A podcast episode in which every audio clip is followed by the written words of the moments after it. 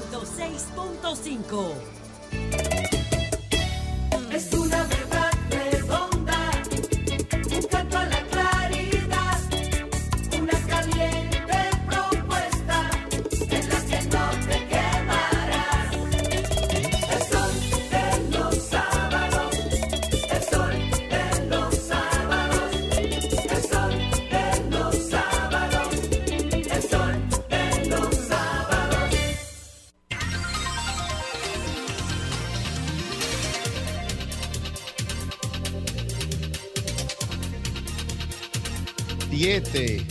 Y 2 de la mañana. Muy buen día. Yuri Enrique Rodríguez en el programa más plural, participativo e influyente de los fines de semana. Y cuidado, este es el Dream Team de la radio, el sol de los sábados.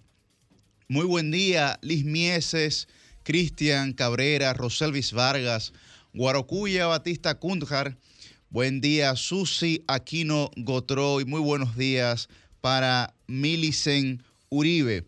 Recuerden que pueden sintonizarnos a través de todas nuestras frecuencias, 106.5 FM para Higüey y el Gran Santo Domingo, la 92.1 FM para el Cibao, la 94.7 FM para el sur y el este y la 88.5 FM para Samaná. También recordar que llegamos a ustedes a través de las distintas plataformas del grupo RCC Media, Sol 106.5 FM, Telefuturo, Canal 23 y en la cuenta de YouTube Sol FM. Luego de que concluimos nuestro programa, los comentarios y los debates son subidos a YouTube eh, por nuestro queridísimo Llovita. Igual pueden buscarnos en nuestras redes sociales, en Twitter e Instagram como Sábados Sol, arroba Sábados Sol.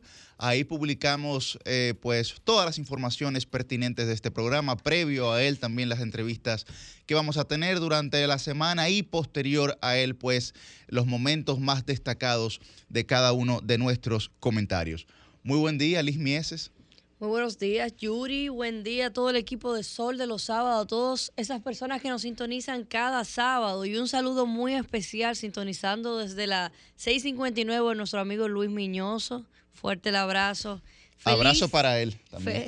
Todo, de parte de todos. ¿eh? Que se acuerde de nosotros, Luis. Acuérdate de nosotros.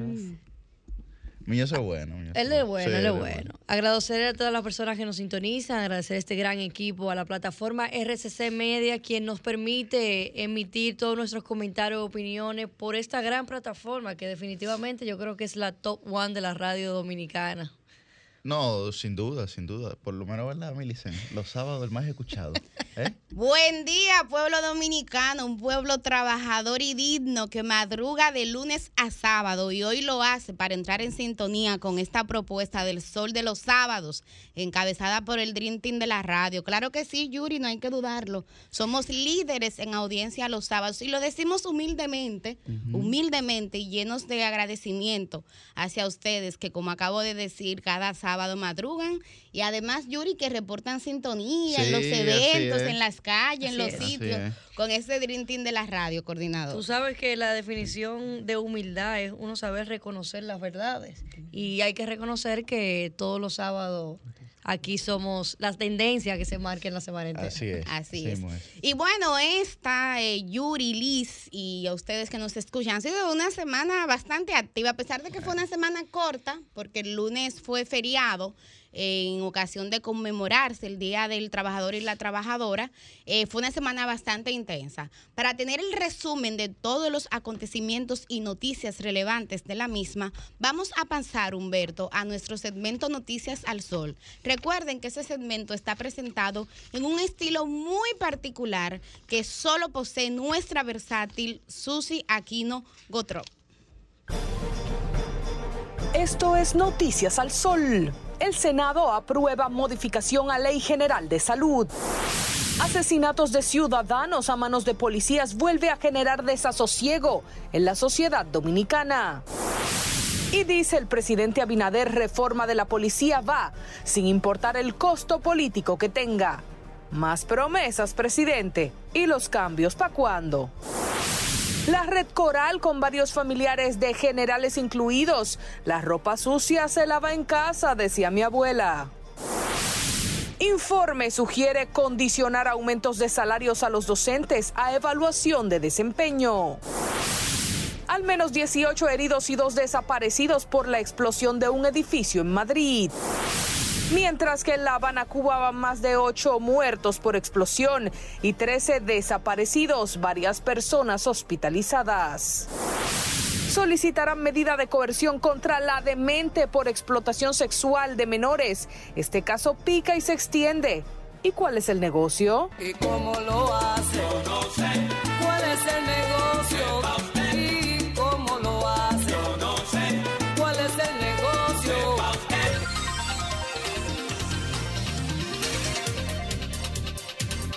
Bueno, señores, uno de los casos que ha causado, digamos, mucho morbo dentro de la sociedad y dentro de la prensa ha sido pues este caso de Rochi RD, este caso de la demente, este caso también en el que hay involucrada, digamos, menores de edad que fueron pues presuntamente violadas, digamos, presuntamente, pesar de que hay testimonios que recogen y algún tipo de evidencia que no se ha mostrado a la ciudadanía, efectivamente por la parte procesal, digamos, o la parte en la que se encuentra el proceso de investigación, pues presuntamente hubo violaciones.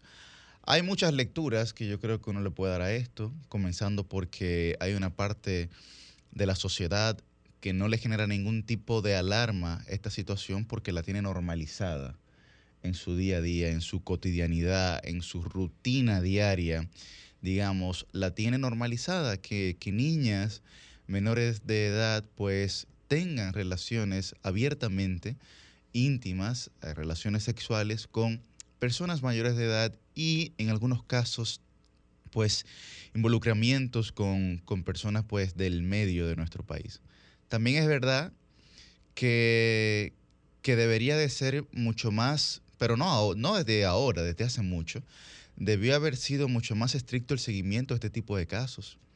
Anualmente, eh, Millicent Liz, 28 mil niñas dan a luz en maternidades de la República Dominicana.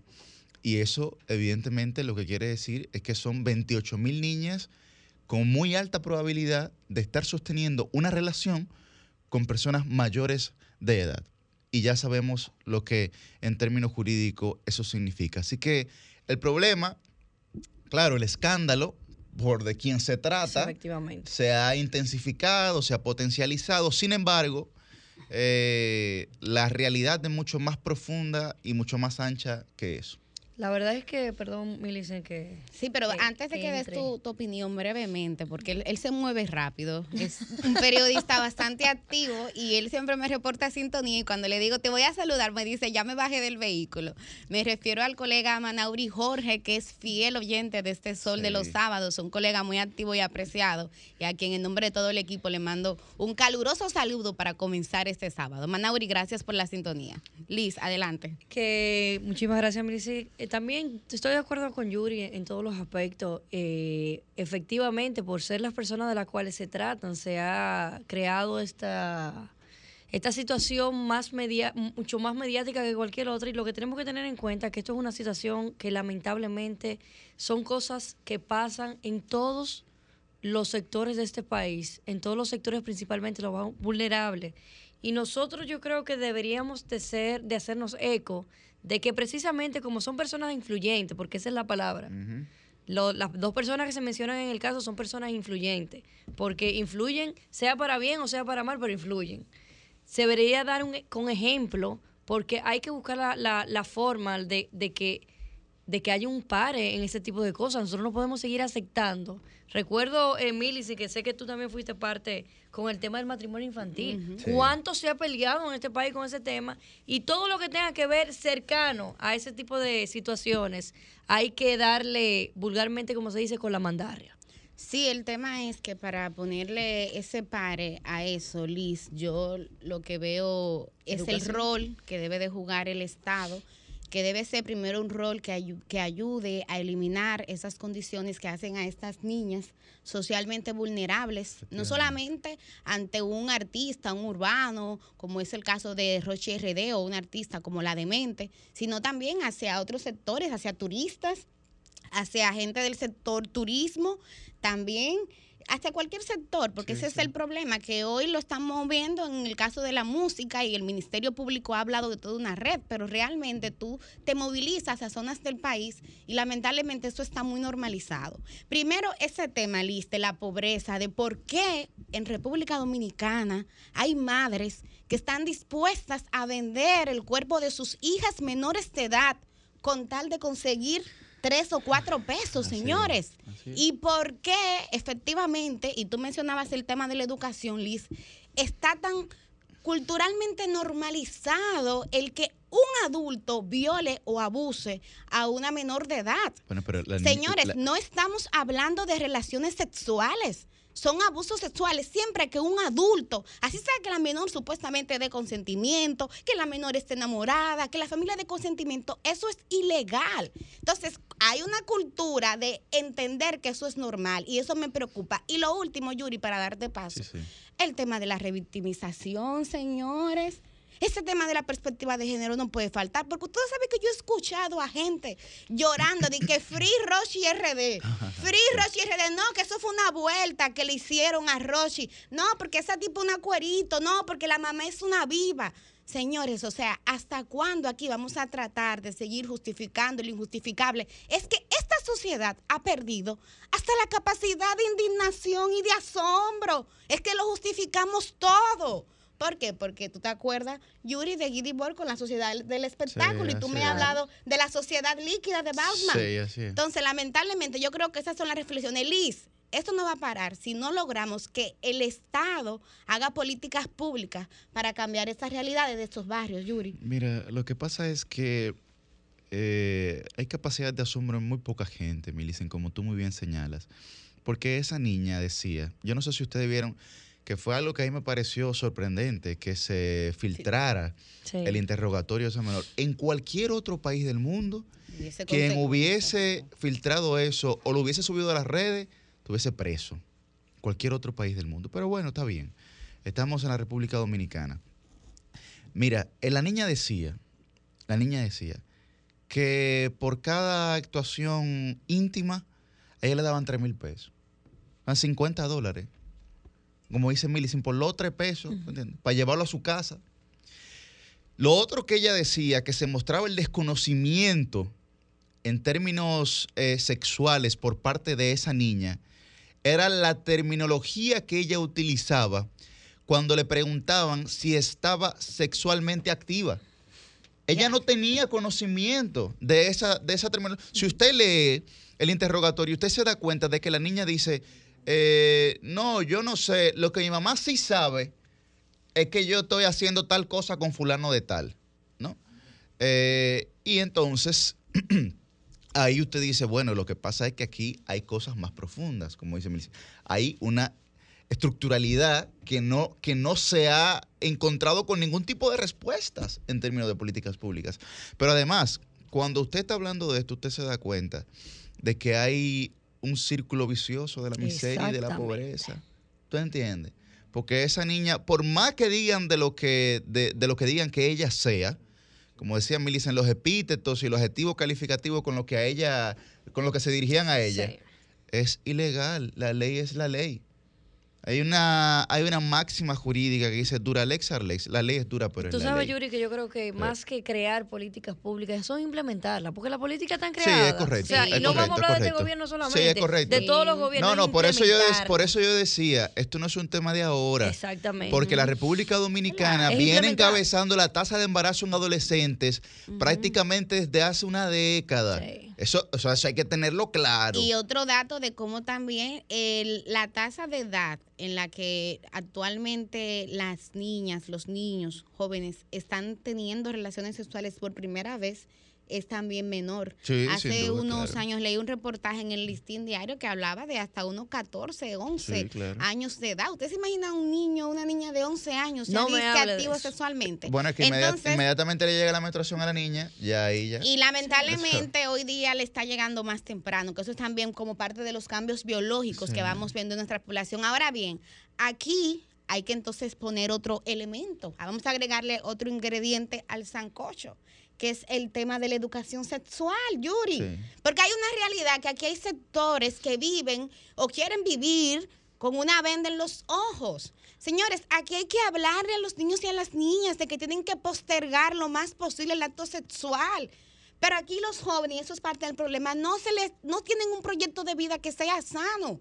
Hay que tratar de que la Ni juventud siquiera tienen se un proyecto de vida, Eh, Millicent. pero a veces, yo digo no Por sano, Dios. porque a veces el proyecto de vida, Yuri, es tú conseguir dinero en el barrio rápido para comprarte los tenis del Pero momento, para ir vida- al, al bar es el del proyecto, momento, es el proyecto de vida de otro, que te utiliza a ti como un catalizador para el proyecto de vida del otro. y tú entiendes que tú estás consiguiendo Señores, dinero aquí el rápido. proyecto- Exactamente, porque te están vendiendo eso como proyecto de vida. claro. Señores, aquí el proyecto de vida de, de la mayoría es lamentable, de la juventud de los barrios, por lo menos lo de aquí, de mi circunscripción. ¿Ustedes saben cuál es?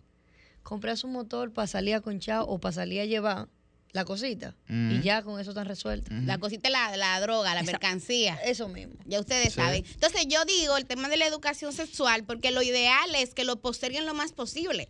Pero las políticas públicas, yo siempre lo digo, tienen que da- darse en base a ciencia y no a prejuicios o a Mm. opiniones personales. Entonces, ¿qué dice la ciencia? ¿Qué dicen los datos? Bueno, si están eh, activos sexual más temprano, hay que comenzar a hablarle, Yuri, de cómo prevenir Claro. estos embarazos. Hay que hablarle de que es ilegal tú teniendo menos, te- teniendo menos de 18 años acostarte con una persona mayor. Así es. Entonces hay que recuperar el tema de la educación sexual. Y reconozco que en el gobierno pasado hubo una eh, resolución, era que se llamaba, una normativa que Una normativa, intentaba hacer eso, que aquí se comenzara a hablar con e- la educación con esa perspectiva de género. Y hubo sectores que se alarmaron. No, y- que no te metas con mis hijos, que sé yo, que pero ustedes saben qué es lo que pasa.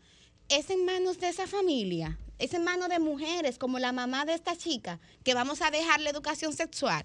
Porque si es por eso, entonces nunca vamos a tener educación sexual. Pero ni siquiera por eso, ni siquiera, ni siquiera, Millicent, porque tú digas, bueno, en, ma- en mano de la mamá de ella, oye, uno no conoce la historia de la mamá de ella si también fue violada. Posiblemente. Tú no conoces si la mamá de ella también fue abusada. Tú no sabes si la mamá de ella la tuvo a ella a los 21, 23, 22 Bájale años. algo a los O a los 18, 15, a los 16. 19. Está bien, pero vamos a, vamos a ponerlo, Yo te lo- 18, 19, y eso le tronchó su vida.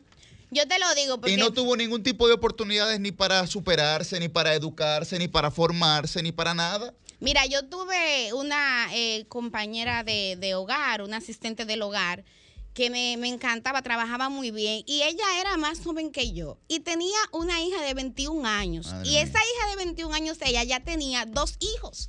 Entonces yo decía, pero Dios Ese, mío. ese es el círculo vicioso. Entonces ese es el círculo de la pobreza y de la desigualdad social y ese es el círculo que hay que romper y, y estoy de acuerdo con lo que decía Liz. Aquí no hacen falta políticas públicas, están creadas. Sí, están. Lo que hace falta es la voluntad política para implementarla. Así Y aquí con ese tema de la educación sexual no ha habido la voluntad política necesaria. En un momento la hubo, pero hubo una presión. Tú recuerdas que inclusive hubo manifestaciones Sí, frente sí, al Ministerio sí. de Educación Sí, sí, y sí, entonces sí. se retiró. Porque nadie quiere pagar el costo político de gobernar para las futuras generaciones. Todo el mundo lo que está pensando es en las próximas elecciones, como decía. Churchill. Es, es, es, es, complejo. Buen día. ¿Cómo está Iván Andrés, mi sobrino? Ya oye cómo es, primero saludan a Eva Ah, y después, y ¿es después a así? Sus. Sí, sí. Miren, la verdad es que este tema me tiene un poco harta, no por el tema, sino por la gente, por gente que uno supone Llegó de una vez ella. inteligente. Activa. Sí, por gente que uno supone tener otro tipo de visión y de concepto y que quieren justificarlo todo y que quieren eximirse y eximir a otros de responsabilidad, ignorando la ley y atribuyendo su cuota de lo que les corresponde de actuación endilgársela a los demás. Ah, bueno, que si la muchacha es esto y lo otro, o yo entiendo que es esto y lo otro, sin ver como ustedes señalan lo que la vida le ha preparado y a lo que la vida le ha llevado. Ella puede decir que ha rodado, que esto, que lo otro, y puede, puede tener una actitud la que usted quiera escuche, lea o le suponga. Pero ¿y cómo ha tratado la vida esa niña? O sea, ¿cuál es la coraza que tienen que ponerse esas muchachitas en los barrios para poder sobrevivir en ese ambiente tóxico, dañino, Hostil en que se encuentran? ¿Se va a poner a llorar, a dar pena y a hacer un drama?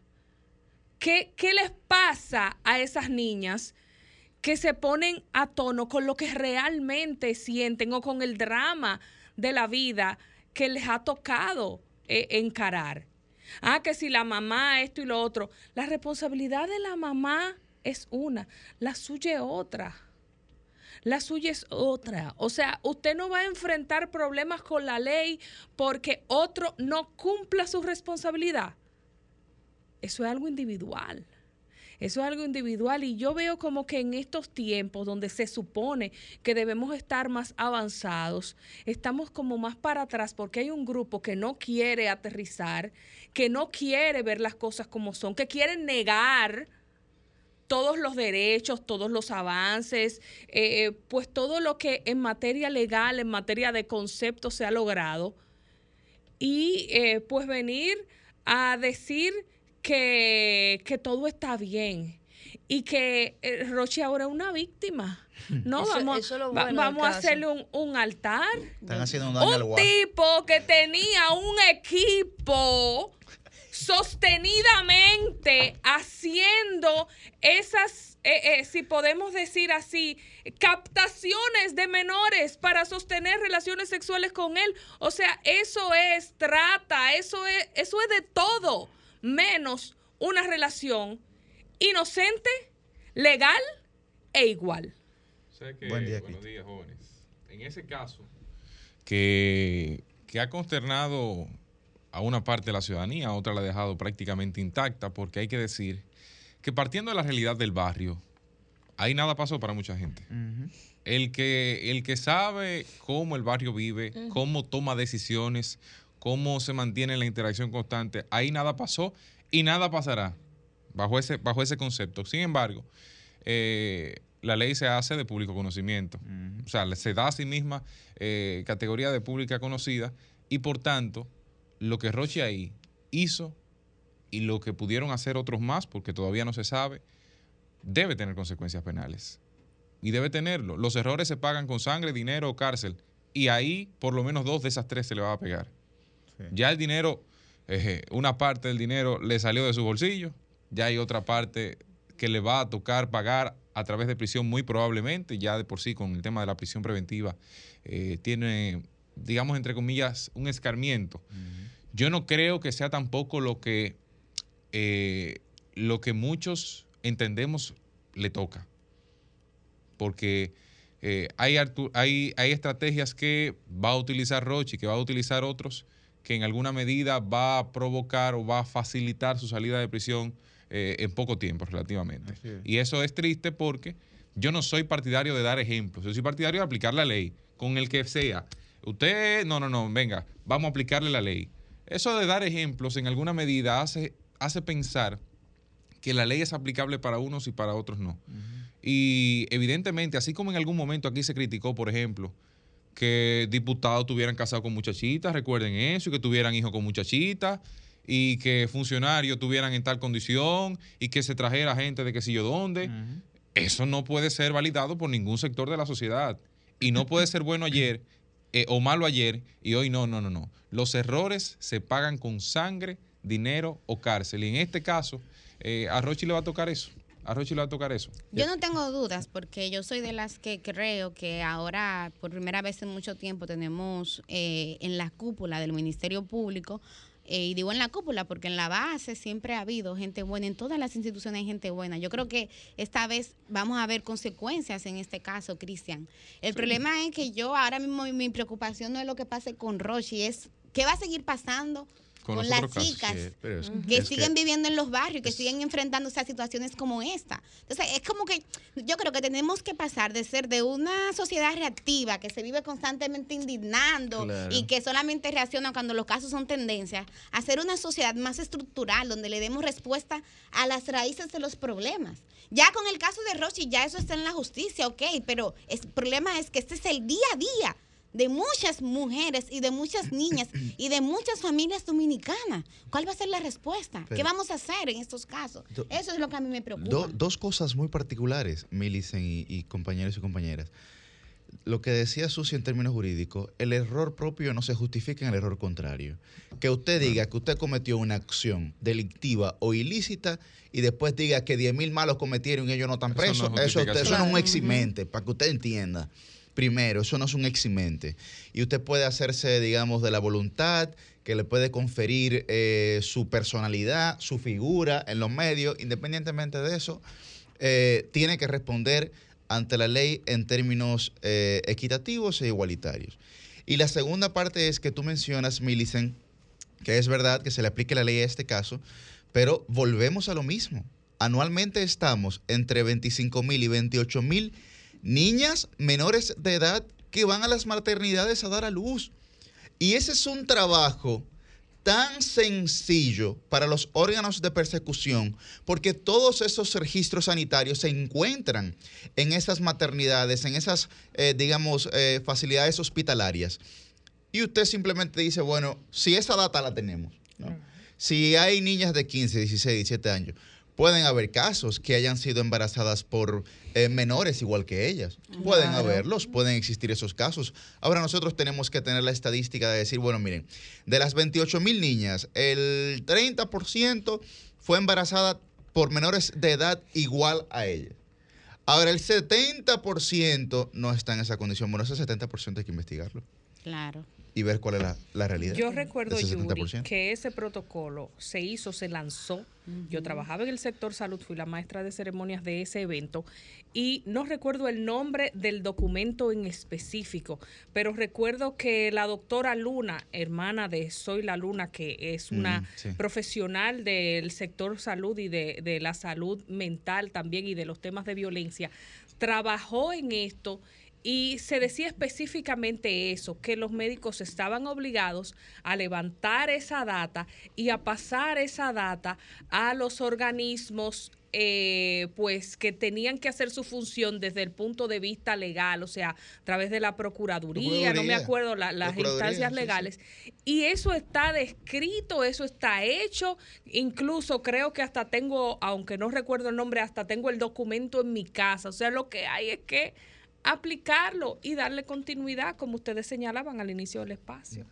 Bueno, la, la verdad que la situación es bastante lamentable y esperemos que, que las respuestas en términos judiciales, en términos jurídicas, en términos de persecución, pues puedan ser efectivas, pero sobre todo que puedan ser eh, mucho más efectivas el, el manejo, digamos, de la prevención, que es donde tenemos que enfocar los esfuerzos en términos eh, de Estado y en términos de sociedad también, como sociedad, porque ahí eh, y pasando a otro tema, ahí que me imagino que es un tema del que todo hablaremos, pero que es el tema de, de David de los Santos, ¿no?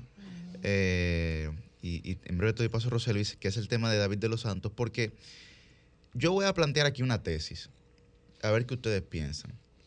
La gente dice, bueno, que la policía está dañada, eso hay que cerrarlo, y parece que hay que traer gente de Suiza para que se pueda reformar. Eso con la policía ahora, que hay un escándalo, ¿verdad? Bueno, cuando hay escándalo con los legisladores, los privilegios, etcétera, no, no, no, no. El Congreso no sirve, eso hay que cerrarlo, hay que traer legisladores de Suiza para colocarlo ahí, perfecto. Cuando hay escándalo con los políticos, no, no, no, no, no. Todos los políticos son iguales, no sirven, eso hay que cerrarlo, son todos corruptos, saquen eso de ahí. Ok, usted dice, bueno, ¿quiénes nos quedan? Nos quedan los empresarios.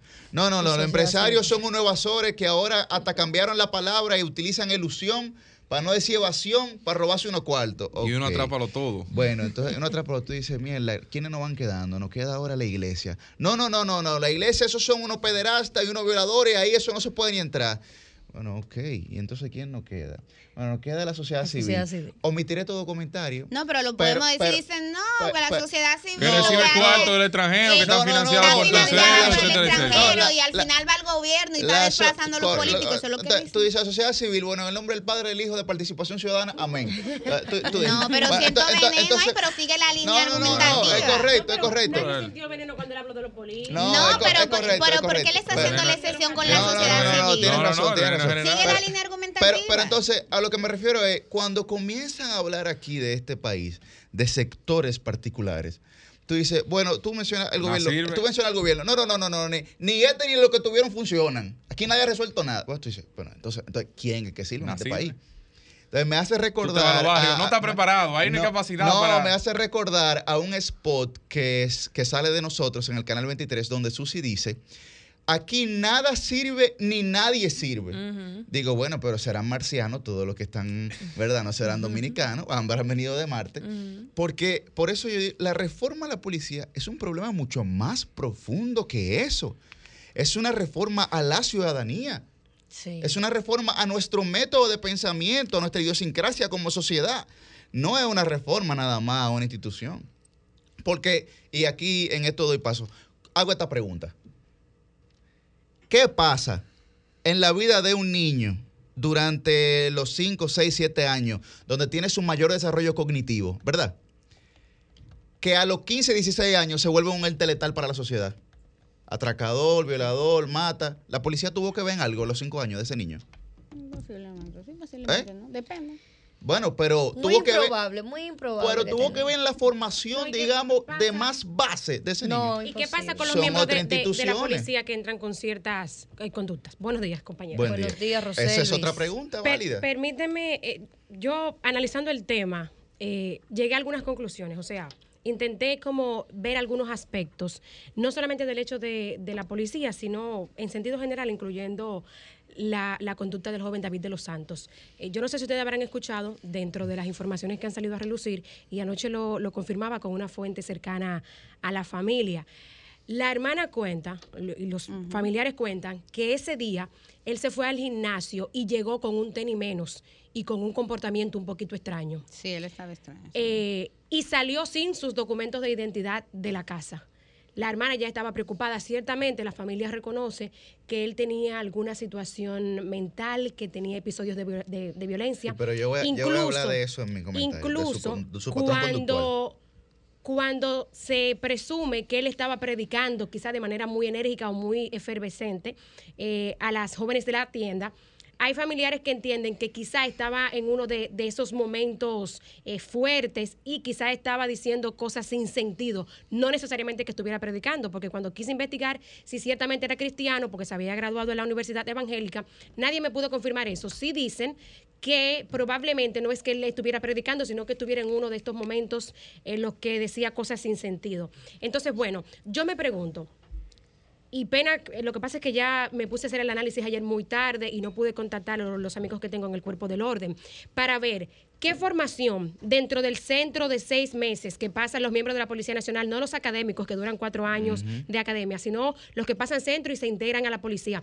¿Qué formación dentro del currículum en esos seis meses tienen esos, esos eh, reclutas, ¿no? esos policías, para poder identificar cuando una persona no es que simplemente está violento con un episodio nervioso o está drogado o simplemente es agresivo o por el contrario tiene alguna situación de salud mental que amerite llamar al 911 para que lo ceden, por ejemplo, para que, ¿verdad? Para que le pongan un sedante porque se sale de control, ya es una situación de salud mental. ¿Qué formación tienen la policía? ¿Qué porcentaje de todos los ciudadanos en conflicto con la ley o en alguna situación que ingresan a un destacamento? ¿Qué porcentaje presenta alguna condición como esta, no? Hay que ver, porque de ¿Cuántos policías repente psicólogos dan servicios reales? porque de repente la policía no sirve, la, la policía no sirve. Todos los días se arrestan ciudadanos, eh, se liberan cuando no hay un expediente o una solicitud de medida de coerción que presentar a las 48 horas ante un tribunal. Y ahí no pasa nada. Ahí la, la policía y la fiscalía han estado actuando bien. Pero cuando aparece uno, claro, ese uno murió.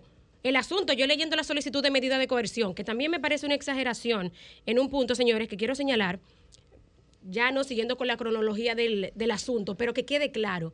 Vamos a ver, y ojalá que más adelante haya algún oficial o algún miembro de la policía que nos llame, o Diego Pesqueira, o del Instituto Superior de la Policía para que nos cuente cuál es la formación que tienen los miembros de la policía, no el protocolo y la formación que tuvieran para identificar algunas condiciones en los ciudadanos que apresan para saber que ya no sería eh, a tratar por los policías en principio, sino un caso de salud, por ejemplo.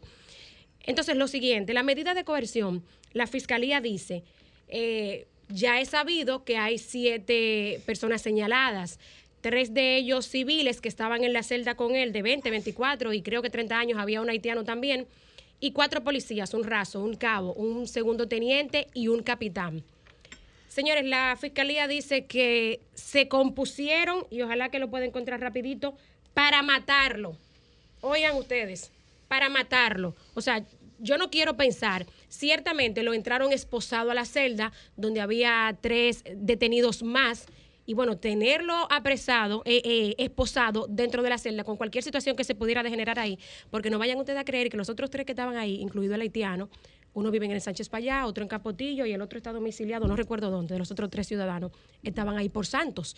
Ciertamente, si se daba alguna situación, tú debes darle la oportunidad de defenderse. Entonces, ante tres personas sueltas, es decir, sin esposa, si este Que- es que hombre... estaba en la custodia de la autoridad y el Código Penal dice que tú puedes ser responsable por acción u omisión. Y la Precisamente. autoridad no puede permitir Bueno, bajo ninguna La autoridad lo permitió. Pero de ahí a sostener esta oración con esta composición sintáctica que diga que se compusieron para matarlo, bueno, habrá que ver, ya veremos las discusiones en los tribunales, pero dejo sobre la mesa esta situación, señores, que alguien nos cuente cuál es la formación que tienen los policías y piensen, algo que me preocupa mucho es el hecho que de repente nosotros querramos sacrificar a la comisión que está trabajando en la reforma de la policía, que el comisionado extranjero decía que, bueno, tiene tres meses desde que empezó en febrero a trabajar con ellos, y de repente han tenido que sacar a la luz eh, 14 medidas adelante. Que no vaya esta premura, sí, ciertamente es un caso muy delicado, pero que no vaya esta premura a hacer que saquemos un tollo de reforma policial por la situación que tenemos, porque otra cosa es el caso de Leslie. El caso de Leslie es uno, eso no ocurre todos los días. Claro, no digo que no haya que resolverlo, pero vayan a ver cuántos policías hay que no saben manejar su arma de fuego fuera de las labores, como el joven en el caso de Leslie que andaba con su familia en una motocicleta. El tema ¿Entienden? es Es, que para pa- que veamos como la media dentro de los miembros del cuerpo del eh, orden. Roselvis, eh, permíteme respetuosamente disentir de ti. No, pero yo no estoy haciendo ninguna. Eh, Millicent, En el siguiente Solo estoy haciendo un cuestionamiento y lo dejo so- sobre la mesa, no ninguna afirmación. Ok, en el siguiente sentido, yo no sé hasta qué punto podamos decir que es un tema de formación y no de cultura, de política y de decisiones. También. Tú hablas de que estos son casos aislados, pero lo que pasa es que lamentablemente, y yo que soy periodista, se lo puedo decir, aquí en República Dominicana pasan muchas cosas y no todo tiene la suerte de llegar a la opinión pública para entonces Claro. indignarnos. Lo que te quiero la decir prensa es- recoge, déjame eh, terminar un poquito la idea para que me puedas responder, por favor. La prensa recoge cómo en los últimos 10 años aquí han habido más de mil personas que han perdido la vida en supuestos intercambios de disparos que todo el mundo sabe, en su gran mayoría no son más que extradiciones judiciales, extrajudiciales, porque aquí no hay pena de muerte. Entonces, el problema es que no es un David de los Santos, es que son muchos. Lo que pasa es que David de los Santos tuvo la suerte de que esto sucedió aquí en el distrito, En el NACO. en el NACO, y por eso nos dimos cuenta y ahora nos damos el lujo de indignarnos. Pero te recuerdo que solamente el mes pasado, el mes de abril que concluyó, hubo un caso de Richard Valls en Santiago, que ese caso no se Cuba, supo, mm. no se supo hasta que no pasó ese. Y yo les apuesto a ustedes que si seguimos indagando, vamos a seguir encontrando muchos casos. No importa el tiempo, pueden ser seis meses, tres meses. Es que si hay una voluntad política y hay una decisión y hay un modus operandi, y yo he escuchado también y han salido públicamente en la prensa testimonio de policías, Roselvi, que te dicen que lo mandan a atracar para las calles, que tienen mafias internas en ese órgano judicial. Entonces aquí también a veces queremos justificarlo todo y a todo buscarle el bajadero y buscarle la vuelta. Entonces así no se va a solucionar. El método científico dice que el primer paso para usted solucionar un problema es identificarlo adecuadamente. Identificarlo adecuadamente. Entonces, claro que sí, que hay La- que mejorar y hay que revisar la formación de nuestra Policía Nacional. Y miren, Y es mentira que aquí todos los policías son corruptos. Claro, claro que Aquí hay, aquí hay muchos policías que viven en esos barrios, los barrios donde vive Claro. la víctima de Rochi RD, la mamá de Rochi RD, en esos mismos barrios, con esas mismas vulnerabilidades, con esa pobreza y esa miseria. También hay policías que Pero viven y que son vulnerables, porque entonces los tigres del barrio saben que él es policía que tiene un arma, a qué hora llega, y van y lo atracan y lo matan. No, Y que no señores, se que tienen- también Y que no que se que tienen también, porque hay que ser claro. Claro. Aquí uno, uno que, que tiene, vamos a decir, cierto nivel de formación, uno es un policía, y ahí vamos a ser honestos. ¿Qué es lo primero que uno, uno, uno ve un policía de noche en la calle? No. De una vez piensa mal. Se asusta. Entonces, En los Para- en Para- en ciudadanos, Paraguay. los ciudadanos De una vez, de también una vez. somos muy responsables, porque yo lo veo así. Esto no es un tema solamente de la Policía Nacional, ni de este gobierno, ni del que pasó, no, no. Eso es lo mismo que están hablando en el otro tema. Son problemas que se vienen sumando, porque es mentira que ahora es que matan mucha gente los policías. No, Eso es mentira. Claro. Eso tiene un tiempo.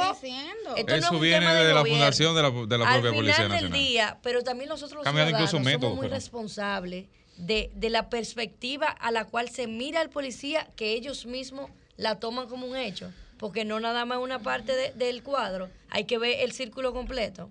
Oigan este pedacito que relata la, la fiscalía. Pero me dicen que conte que yo simplemente, bueno, lo aporté, pero en adición a eso, claro, los aspectos Pero sociales. dale, dale, Sí, dale, claro. Claro, ahí está, mira, una lista, los aspectos sociales, los aspectos familiares, el aspecto de formación de los policías, todo eso son cosas que hay que considerar.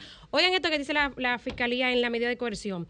Luego de que el joven tuvo 20 minutos recluido, eh, recluido en el cuarto de seguridad de Ágora, que lo recogieron, los policías, los cabos Alexi Montero Ubrí y Luis David Ortiz Tineo, que no están imputados en la medida de coerción.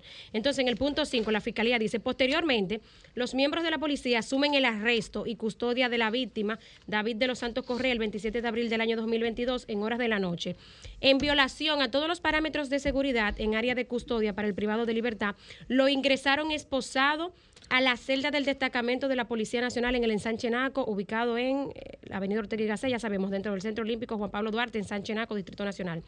Los nombrados Santiago Mateo Victoriano, Michael Pérez Ramos y Giancarlos Martínez Peña se asociaron con los policías Capitán Domingo Alberto Rodríguez Rodríguez, Policía Nacional, Segundo Teniente Germán García de la Cruz, Policía Nacional, Razo San Manuel González García, Policía Nacional, Osari, también se le conoce como Osari, y el cabo Alfonso de Sena Hernández para matar a la víctima David de los Santos Correa ya que le propinaron múltiples golpes contusos en el cráneo y en distintas partes del cuerpo, siendo dicha muerte provocada por el concurso de los imputados, miembros de la Policía Nacional, por acción de encerrarlo de manera ilegal, esposado y por omisión, como decía Yuri, a su deber de posición de garante, ya que, contrario a su actuar conforme a derecho, los imputados, el capitán, el segundo teniente, el raso y el otro raso tal, faltaron a su obligación y materializaron una conducta de coautores frente a los actos de tortura Efe- y barbarie. Eso era lo que te Pero mencionaba. mm, ya vemos el escenario. Es una cosa Jurídicamente eso es lo que complejísima. Ahora sí, me parece a mí como que habría que analizar el hecho de que se asociaron para matarlo. Pero, pero yo voy a. ¿Qué pasó en Villa Altagracia con el caso de los esposos cristianos? De que lo mataron, No, lo no, no, no, mataron. asociaron no, no. Matarlo. No, no, no, yo no creo, no, yo no creo eso. Melissa, yo no creo eso, porque Pero la asociación no, ministerio pero Hay que el Ministerio homicidio Público no culposo, tiene palabra de homicidio Dios. asesinato. culposo. Lo que Señores, algo se ha demostrado en el acuérdense que hay tiempo- varias Sí. calificaciones. Ciertamente hubo un homicidio. Si algo se ha demostrado en el tiempo Pero que el que Ministerio ver Público es la palabra si más hubo débil. asociación. Bueno, para ti. Pa- si no, hubo asociación, para el resultado que termine el juez sentenciando. No, no. para mí, para el- lo ¿Por que termine el juez. Bueno, vamos a ver cómo inició el caso de Brecht. Ah, pero el caso de Brecht no, es un buen ejemplo, compañero, porque sabemos que lo que no, mal comienza, pero- pero- pero-. Bueno, No Mili, es un pero proceso mira, judicial. Pero mira, lo- mira los actores Vamos del a los casos- mira- los casos mira los actores del Ministerio Público que, que vi que que lo sacaron ahora del expediente, que De- fueron a una barbería. Es que no me están hablando No, de no, casos no, no, no, pero es que el Ministerio 2019, Público sigue siendo el Ministerio Público. es que, es Ministerio que el. Ministerio Público sigue siendo el Ministerio Público Ese era cuando 20 llegan las años atrás y hoy el Ministerio Público no. Estado, No, no, no. El Ministerio Público sigue siendo. Si algo aquí tiene institucionalidad, se llama el Ministerio Público. Porque cada fiscalía aquí es independiente y tiene ¿Y autonomía por qué en para el caso operar. de Odebrecht Perdón, acusaron a unos y a otros no? perdón, Desde el punto de vista pero de bueno, político pero- partidario. Pero señores, porque han retirado expedientes Pero, contra señores. miembros de comité político y comité central. ¿cuál es la y y del mismo y del mismo gobierno porque lo sacaron a Chubaque, que hoy es ministro de Interior, Pues entonces no- y entonces sacaron no diga a que Andrés Bautista, que fue presidente entonces del no partido. eso, no, yo lo que estoy diciendo, pero es que una cosa no tiene que ver con la otra, porque no es lo mismo operar un caso desde una fiscalía, y ahí hay que decirlo claro, a operar un caso que lo organiza el PEPCA. La distribución es diferente. Por ejemplo, Eso es verdad. a Rosalba Ramos le apiaron del caso de, de David de los Santos, que era quien le tocaba. ¿Por qué Jenny Berenice tiene que asumir el caso de David de los Santos? Ella está de Falso. licencia de parto, No, Rosalba perdón. Ramos. De hecho, hay pero un fiscal toma interino. decisiones y dijo que iba a asumir Pero el está de caso. Le licencia. quitaron, perdón, sigue La tomando no la- decisiones. la procuradora sigue tomando decisiones. Él- él tiene sigue tomando decisiones. Porque el hecho es de que un caso sea mediático no implica que tiene que venir fulano perencejo como El Salvador y ponerse la capa. claro. Yo no cuestiono, no estoy cuestionando con eso la capacidad de Jenny Berenice, que es de la más capacitada que tiene el Ministerio Público. Ahora, Ojalá que lleve todo Ahora, el. Ministerio Público tiene que, legar- tiene que someterse a su propia legalidad en alguna medida y darle a quien le toca lo que le toca. Pero tú terminaste coincidiendo conmigo, porque No, no, justamente no. lo que Sí, yo claro. estoy No, diciendo. yo lo que estoy diciendo, oye, yo lo que estoy diciendo, yo lo que estoy diciendo es que porque el hecho haya ocurrido hace cinco años, hace tres o ayer, no genera una diferencia en términos de lo que el Ministerio Público tiene que hacer en operación, porque esto no es un caso de corrupción ni político. Esto es un caso que puede tener un matiz político por, la, por el nivel de incidencia que tuvo ante la opinión pública, pero no de naturaleza, no es un caso político. Ni este, ni el de Villavasque, ni muchos otros que se han presentado, que son, que la cenan fundamentalmente al ciudadano directamente, que no es de manera indirecta como la corrupción. No, no, no. Entonces, a eso es que yo voy cuando digo, Yo quiero hacer es que el Ministerio Público tiene que en alguna medida generar un espacio donde pueda, Si eh, eh, eh, sí, de que su palabra propiamente se genere confianza, Tres minutos, su palabra genere confianza, porque ahí está el caso de que todos los días hay un expediente blindado. Mira, en todos los casos, y al final de cuentas termina cayéndose. Y el juez que sentencia y dice 30 otra cosa. 30 segundos quiero solamente para cerrar la idea, en el sentido de que a mí no me sorprende que haya asociación de policías para matar gente. Yo lo digo porque estoy partiendo de lo que pasó en Villa Altagracia. En Villa Altagracia fue uno de esos sitios que no tuvo la suerte de lo que pasó aquí en Naco, pero cuando se fue abriendo esa caja de Pandora nos dimos cuenta que quien comandaba la zona tenía un expediente larguísimo y que entre las imputaciones Sí. estaba el de una familia que había dicho lo mismo, que hubo un joven que metieron preso, que entró vivo y sano y salió moribundo del destacamento. Entonces, en el caso de Villa Altagracia, lo que cuentan los testigos es que cabos y rasos recibieron órdenes superiores para cuando vieran el vehículo lo mataran. Y si eso no se llama asociación para, No, para es matar que a la alguien, opera yo no sé, la policía opera así. Es que la policía tiene. Es que si un capitán te manda a dispararle a un vehículo, es el capitán que sabe las razones por las que te manda a dispararle a ese vehículo. Exacto, pero eso es lo que Pero estoy eso no es asociación, esa es la forma de operación en la cadena de mando que hay una institución como la Policía Nacional. Ojo, no es una justificación porque eso, Ok, fue, un- y eso fue una desgracia que lo que lo, que, lo ahí. que tal vez, lo que dice Cristian, que tal vez el raso que disparó Exacto. no necesariamente estaba en Tiene- pleno de conocimiento, que digamos, de la, de la intención que tenía el capitán en torno a ese disparo. No una Entonces, eso- que obedece sencillamente eso no lo va a superior. constituir a él como una persona que se alió, que fue cómplice, digamos. que me- tiene una red de asesinatos de la Hasta ahí se la puedo comprar. Pero entonces, ¿qué pasa cuando luego ya el caso está siendo investigado y esos rasos y esos oficiales asumen la responsabilidad y no entonces delatan a sus superiores? ¿Qué Bueno, pasa ahí? ah, entonces volvemos Ah. al círculo de la pobreza, al círculo vicioso de la es pobreza, porque esos rasos tienen que comer, su contigo. familia tiene que comer, sus hijos tienen que comer, etcétera. Miren, Susi, quiero con rescatar este eh, varias cosas de todo lo que se ha dicho en este Que ha tiempo. sido mucho, se- ¿verdad? Que ha sido mucho, especialmente Ah, cuando bueno, uno está esperando a ver si alguien se dé la palabra. Eh, Eso, dejamos la miren, reforma hoy. Algo importante que mm, mencionaba Roselvis que quiero rescatar y es el tema de la salud mental. No necesariamente eh, diciendo que esta persona tenía cierta condición porque es algo que no me consta, pero sí señalando eh, que cuál es el mayor miedo dentro de las preguntas que Roselvis se hacía, creo que podemos agregar esta, ¿cuál es el mayor miedo cuando usted tiene una persona en su entorno que tiene alguna situación de salud mental?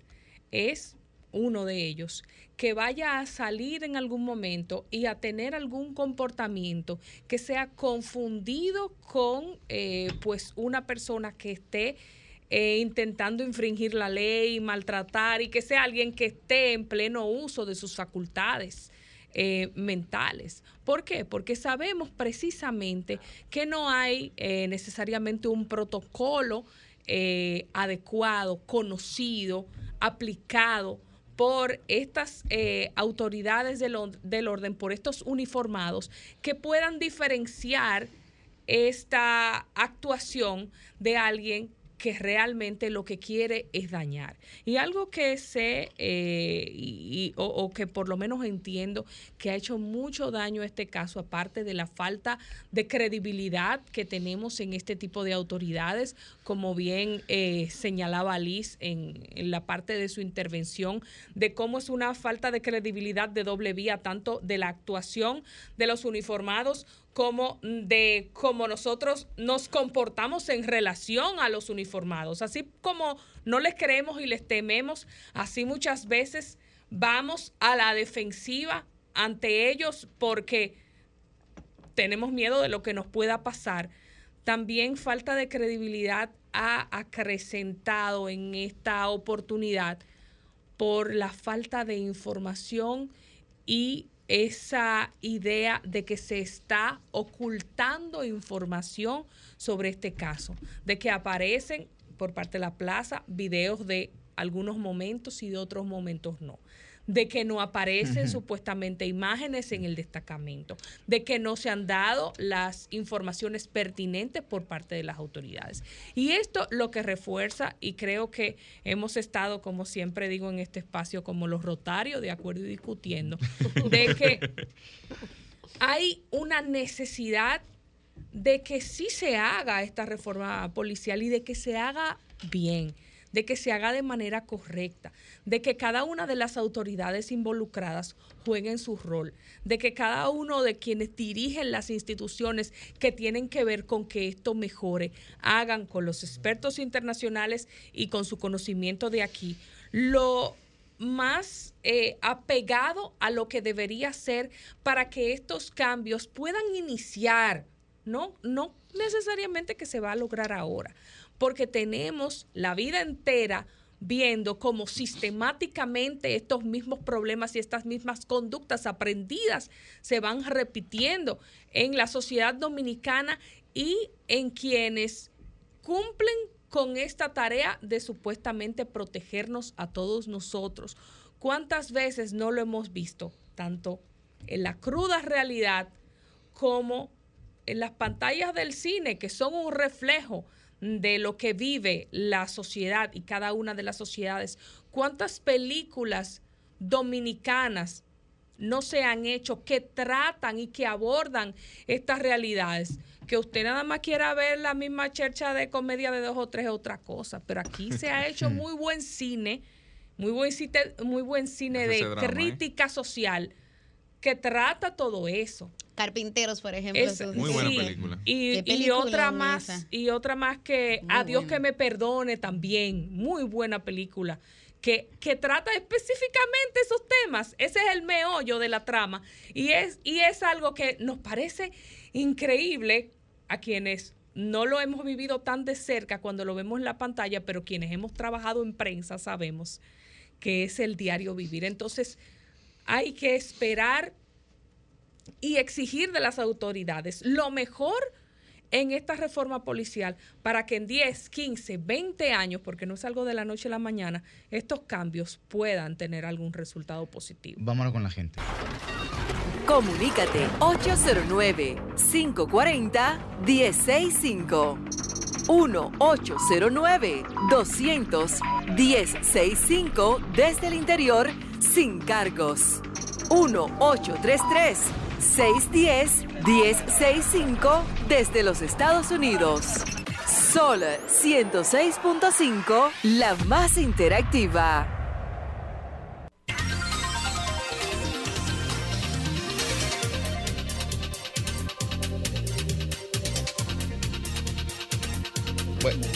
Buen día, su nombre y de dónde. jipeta.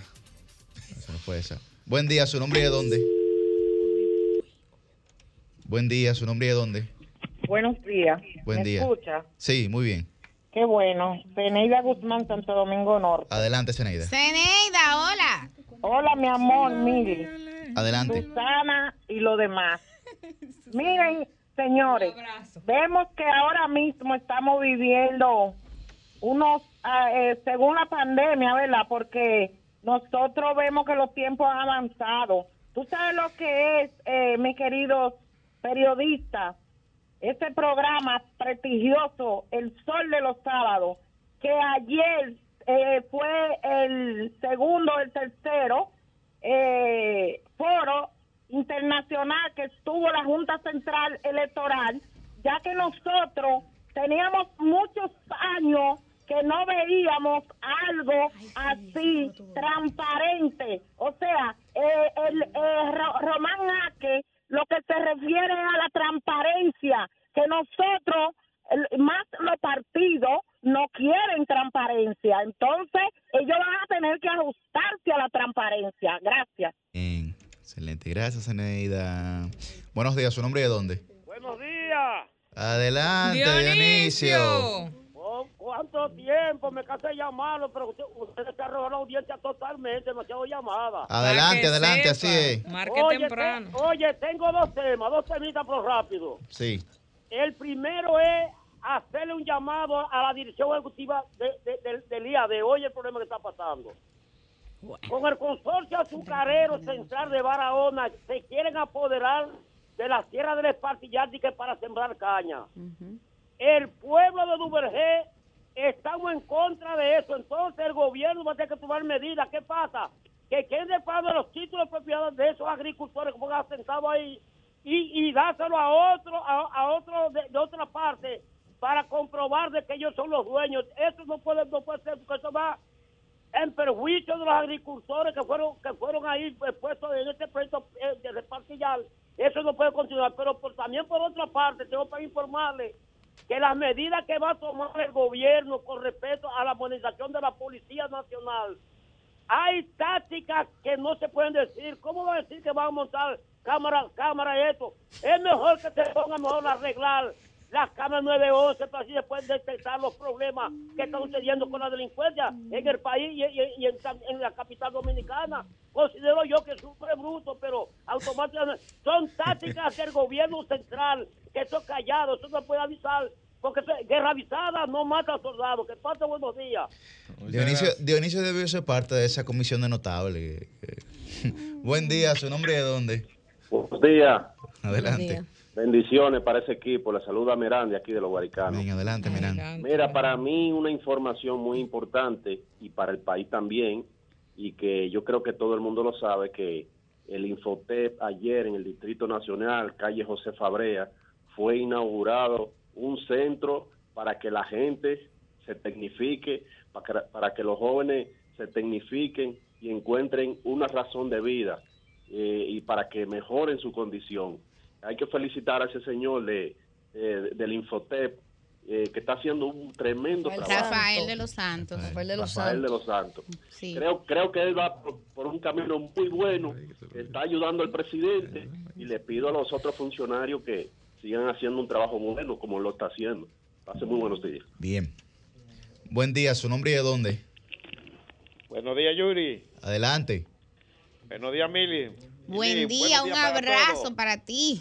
Josecito de los Praditos. Adelante, Ay, mi Josecito. vecino, mira, aquí está la regidora, Josecito. oye. Josecito, es- Josecito. Esta es mi regidora. ¿Cómo estás? eh, eh, yo quiero, porque lo, lo bueno hay que darle, hay que darle énfasis. Sí. Como el presidente Luis Abinader tiene unos ministros que tratan de hacer la cosa mejor de como está. Ellos, como el ministro de Lina Asunción, estoy viendo donde ahí tiene el, el túnel de la Núñez de Cáceres, el túnel de la de la de las Américas y unos cuantos túneles que le van a poner eh, luz y eso es importante porque yo no sé si ustedes han pasado a las 12 del día por el túnel de ahí de, la, de las Américas después de- del puente Juan Bo.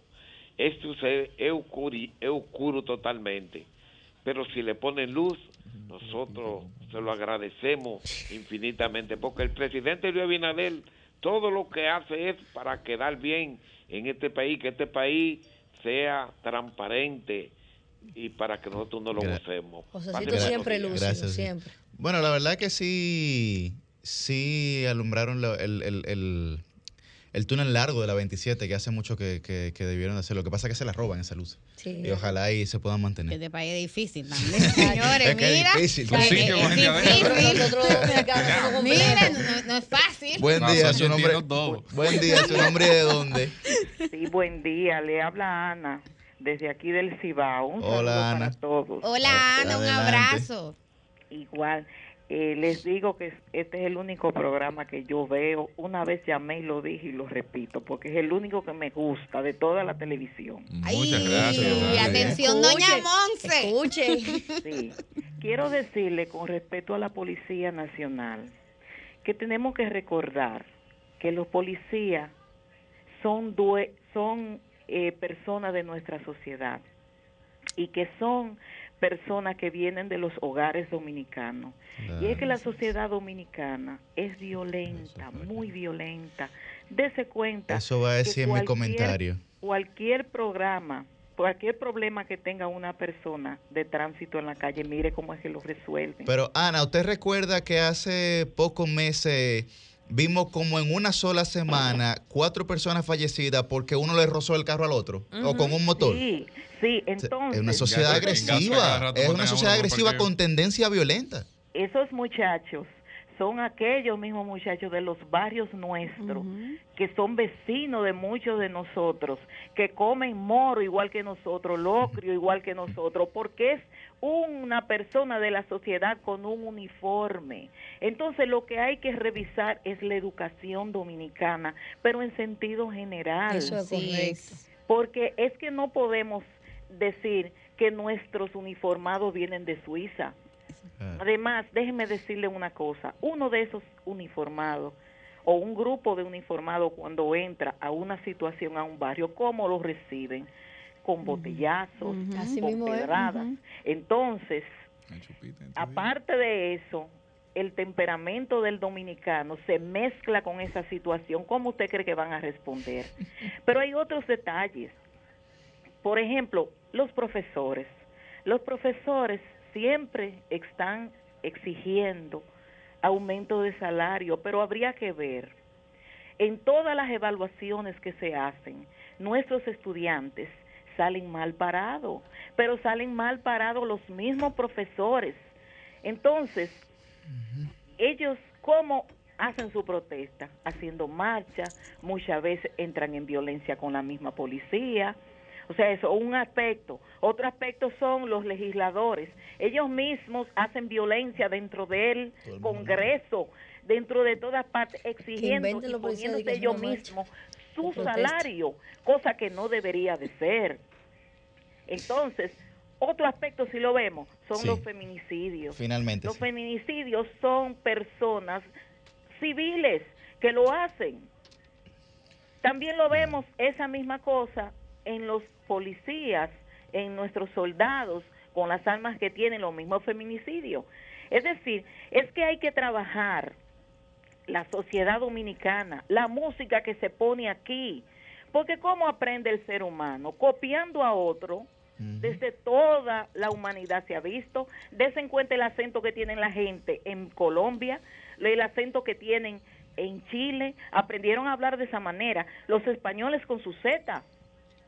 Entonces la gente copia, la gente hay que reeducarla. En vez de 500 novelas que le pasan por los canales a las, a las mujeres, deben de educarla de una manera, poner spots publicitarios que sirvan. Nuestros anuncios son vendiendo la carne de una mujer. Entonces, eh, es que es así, no se puede, no se puede. La Secretaría de Educación, el Ministerio de Educación, Sí.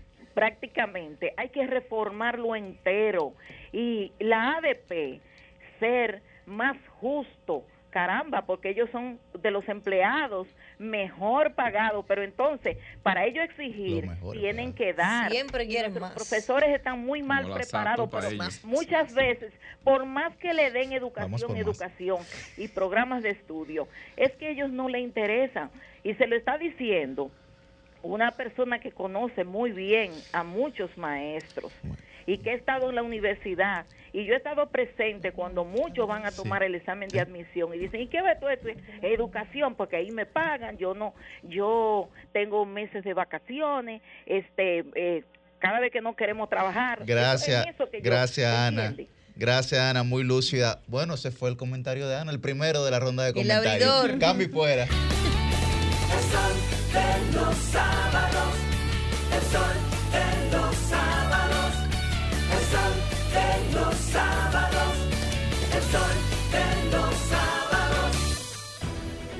Sol 106.5, la más interactiva. Una emisora RCC Miria. Para este sábado, Si aciertas con el combo de Supermas, te ganas. 342 millones. Si combinas los 6 del loto con el Supermas, te ganas. 242 millones. Si combinas los 6 del loto con el más, te ganas. 142 millones. Y si solo aciertas los 6 del loto, te ganas. 42 millones. Para este sábado, 342 millones. Busca en leisa.com las 19 formas de ganar con el Supermas. Leisa, tu única loto, la fábrica de millonarios.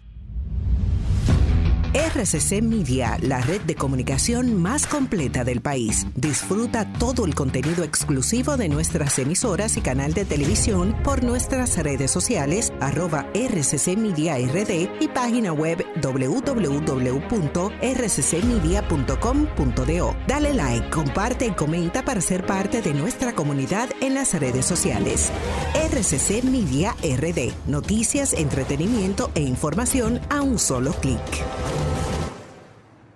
Compadre, corríjame si me equivoco, pero dicen que la AFP coge los chelitos de uno y hace lo que ellos quieran. Permíteme corregirte. Esa gente sabe lo que hace y está muy bien controlada. AFP Popular está invirtiendo en diferentes sectores autorizados porque me han dicho que no se pone todos los huevos en una sola canasta. No, pero usted está mejor enterado que yo. Explíqueme. Fíjese, AFP Popular está invirtiendo en sectores como turismo, zona franca, inmobiliario, financiero, en energía. Hay una parte en el Banco Central y en el Ministerio de Hacienda y eso es lo que hace que nuestro cuarto siga creciendo y el país siga avanzando. Ah, tú ves, ahí sí están seguros, sí. Que esos cuartos son de nosotros, lo que el patrón nos pone y lo que nosotros ponemos. Y hay una ley que habla de eso, que dice que lo vamos a recibir cuando estemos viejecitos. Mire qué bien, qué buena inversión esta. AFP Popular, confianza absoluta.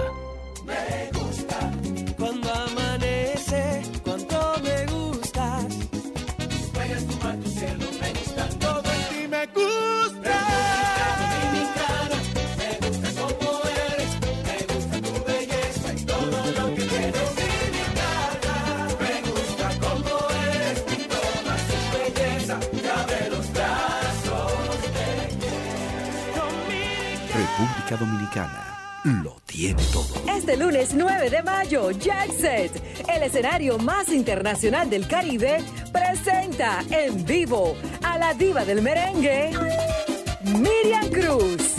Miriam Cruz.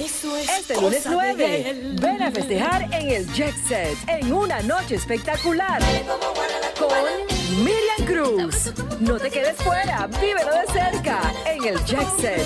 Información 809-535-4145. Lunes 16, Héctor Tricoche y Johnny Rivera. Compadre, usted que sabe tanto, corríjame si me equivoco. Eso de los fondos de pensiones, ¿funciona? Pero claro, compadre, eso es para cuando estemos viejitos, tener nuestro chelito para comprar nuestra comidita y nuestra medicina y no se le carga a los muchachos. Pero es verdad. Como dicen lo que saben, no arriesguemos nuestro futuro, hay que ahorrar. Pero venga acá, ¿y si me quedo sin trabajo? Compadre, ese dinero está ahí como el arroz bueno. Crece y crece y crece con los intereses que nos dan. Pero mire, hay que aprender de eso porque yo estaba en Belén con los pastores. Lo vemos ahorita. AFP Popular, confianza absoluta. Sol 106.5. El sol de los sábados,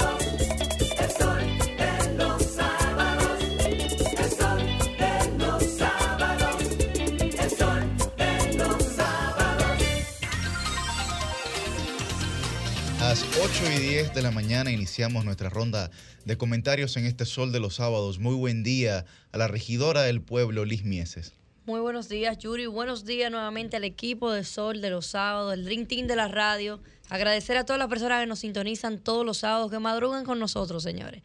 Eh, bueno, iniciando mi comentario, quiero saludar el recorrido que inició en el día de ayer en la circunscripción número 3. El presidente de la República, Luis Abinader, estuvo acompañando diferentes instituciones del Estado Dominicano a hacer un gran recorrido en la circunscripción 3, el cual terminó haciendo una visita sobre el proyecto que se inició el día de, el día de ayer de ITESA, el Instituto Técnico, en el Instituto Técnico Salesiano, donde se impulsarán diferentes eh, vocaciones, escuelas vocacionales tecnológicas para la juventud. Y qué bueno ver que el presidente apoye ese tipo de iniciativa, iniciativa que necesitamos hace mucho tiempo a la juventud dominicana y es de poder emprender en los temas tecnológicos precisamente a todas esas mentes que tiene la República Dominicana que no le hemos podido sacar el beneficio que necesitamos.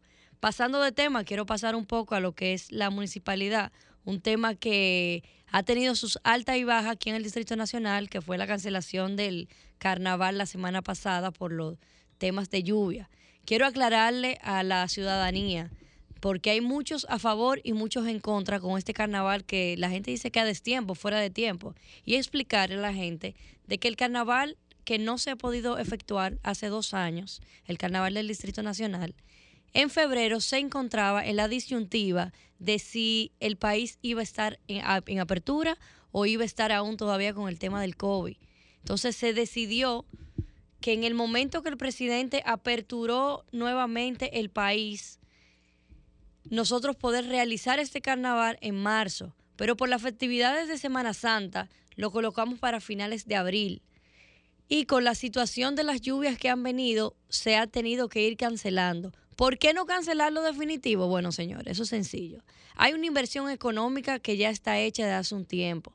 También hay una inversión de tiempo, porque no solamente es la alcaldía del distrito la que se encarga de la elaboración del mismo, de este carnaval, sino hay un sinnúmero de asociaciones y de personas que tienen una inversión en tiempo y en dinero que también sería un poquito desagradable cancelarlo definitivo porque hay un grupo de personas que dicen que está destiempo, que dicen que no quiere que le cierren el malecón.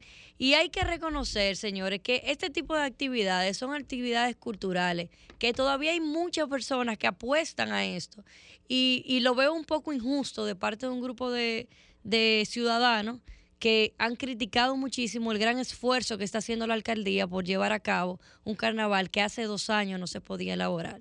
Y que además son actividades familiares. Efect- tenemos hijos e hijas, siempre queremos tener espacios que... Ese tipo de que además espacio. de esparcir, también como que trabajen el tema cultural. Así que yo estaré por allá esta tarde. Ah, pues por compañera, allá nos vemos. Quiero, hijos. quiero decirle que eso será en el día de hoy, que se va a iniciar a partir, el pre-show empieza a las 2 de la tarde en el malecón de Santo Domingo, justamente frente al Parque Eugenio María de Hosto. Precioso. Que estará también televisado, transmitido en vivo en diferentes canales de los canales principales de aquí de la República Dominicana y por las redes de la Alcaldía del Distrito Nacional. Que también que vamos a contar con diferentes artistas quienes estarán animando este carnaval, que es un carnaval de todos los capitaleños. Estará Sergio Vargas, Alex Matos, Chado Bló y Yandy Ventura que queremos contar con toda la audiencia y que como decía Millicent, este tipo de actividades que son para la recreación familiar son actividades que debemos de aprovecharla, que debemos de replicarla y apoyarla. Por eso invito hoy a todos los capitaleños a que participen del carnaval de la capital primada de América, nuestro carnaval del Distrito Nacional, y a los que no puedan participar de manera física, que sigan las redes, que sigan la transmisión en vivo y que sigan los canales que van a estar en el día de hoy transmitiendo esta lluvia de colores, esta lluvia de cultura, lo que es el carnaval del Distrito Nacional, cambio y fuera. El sol de los sábados.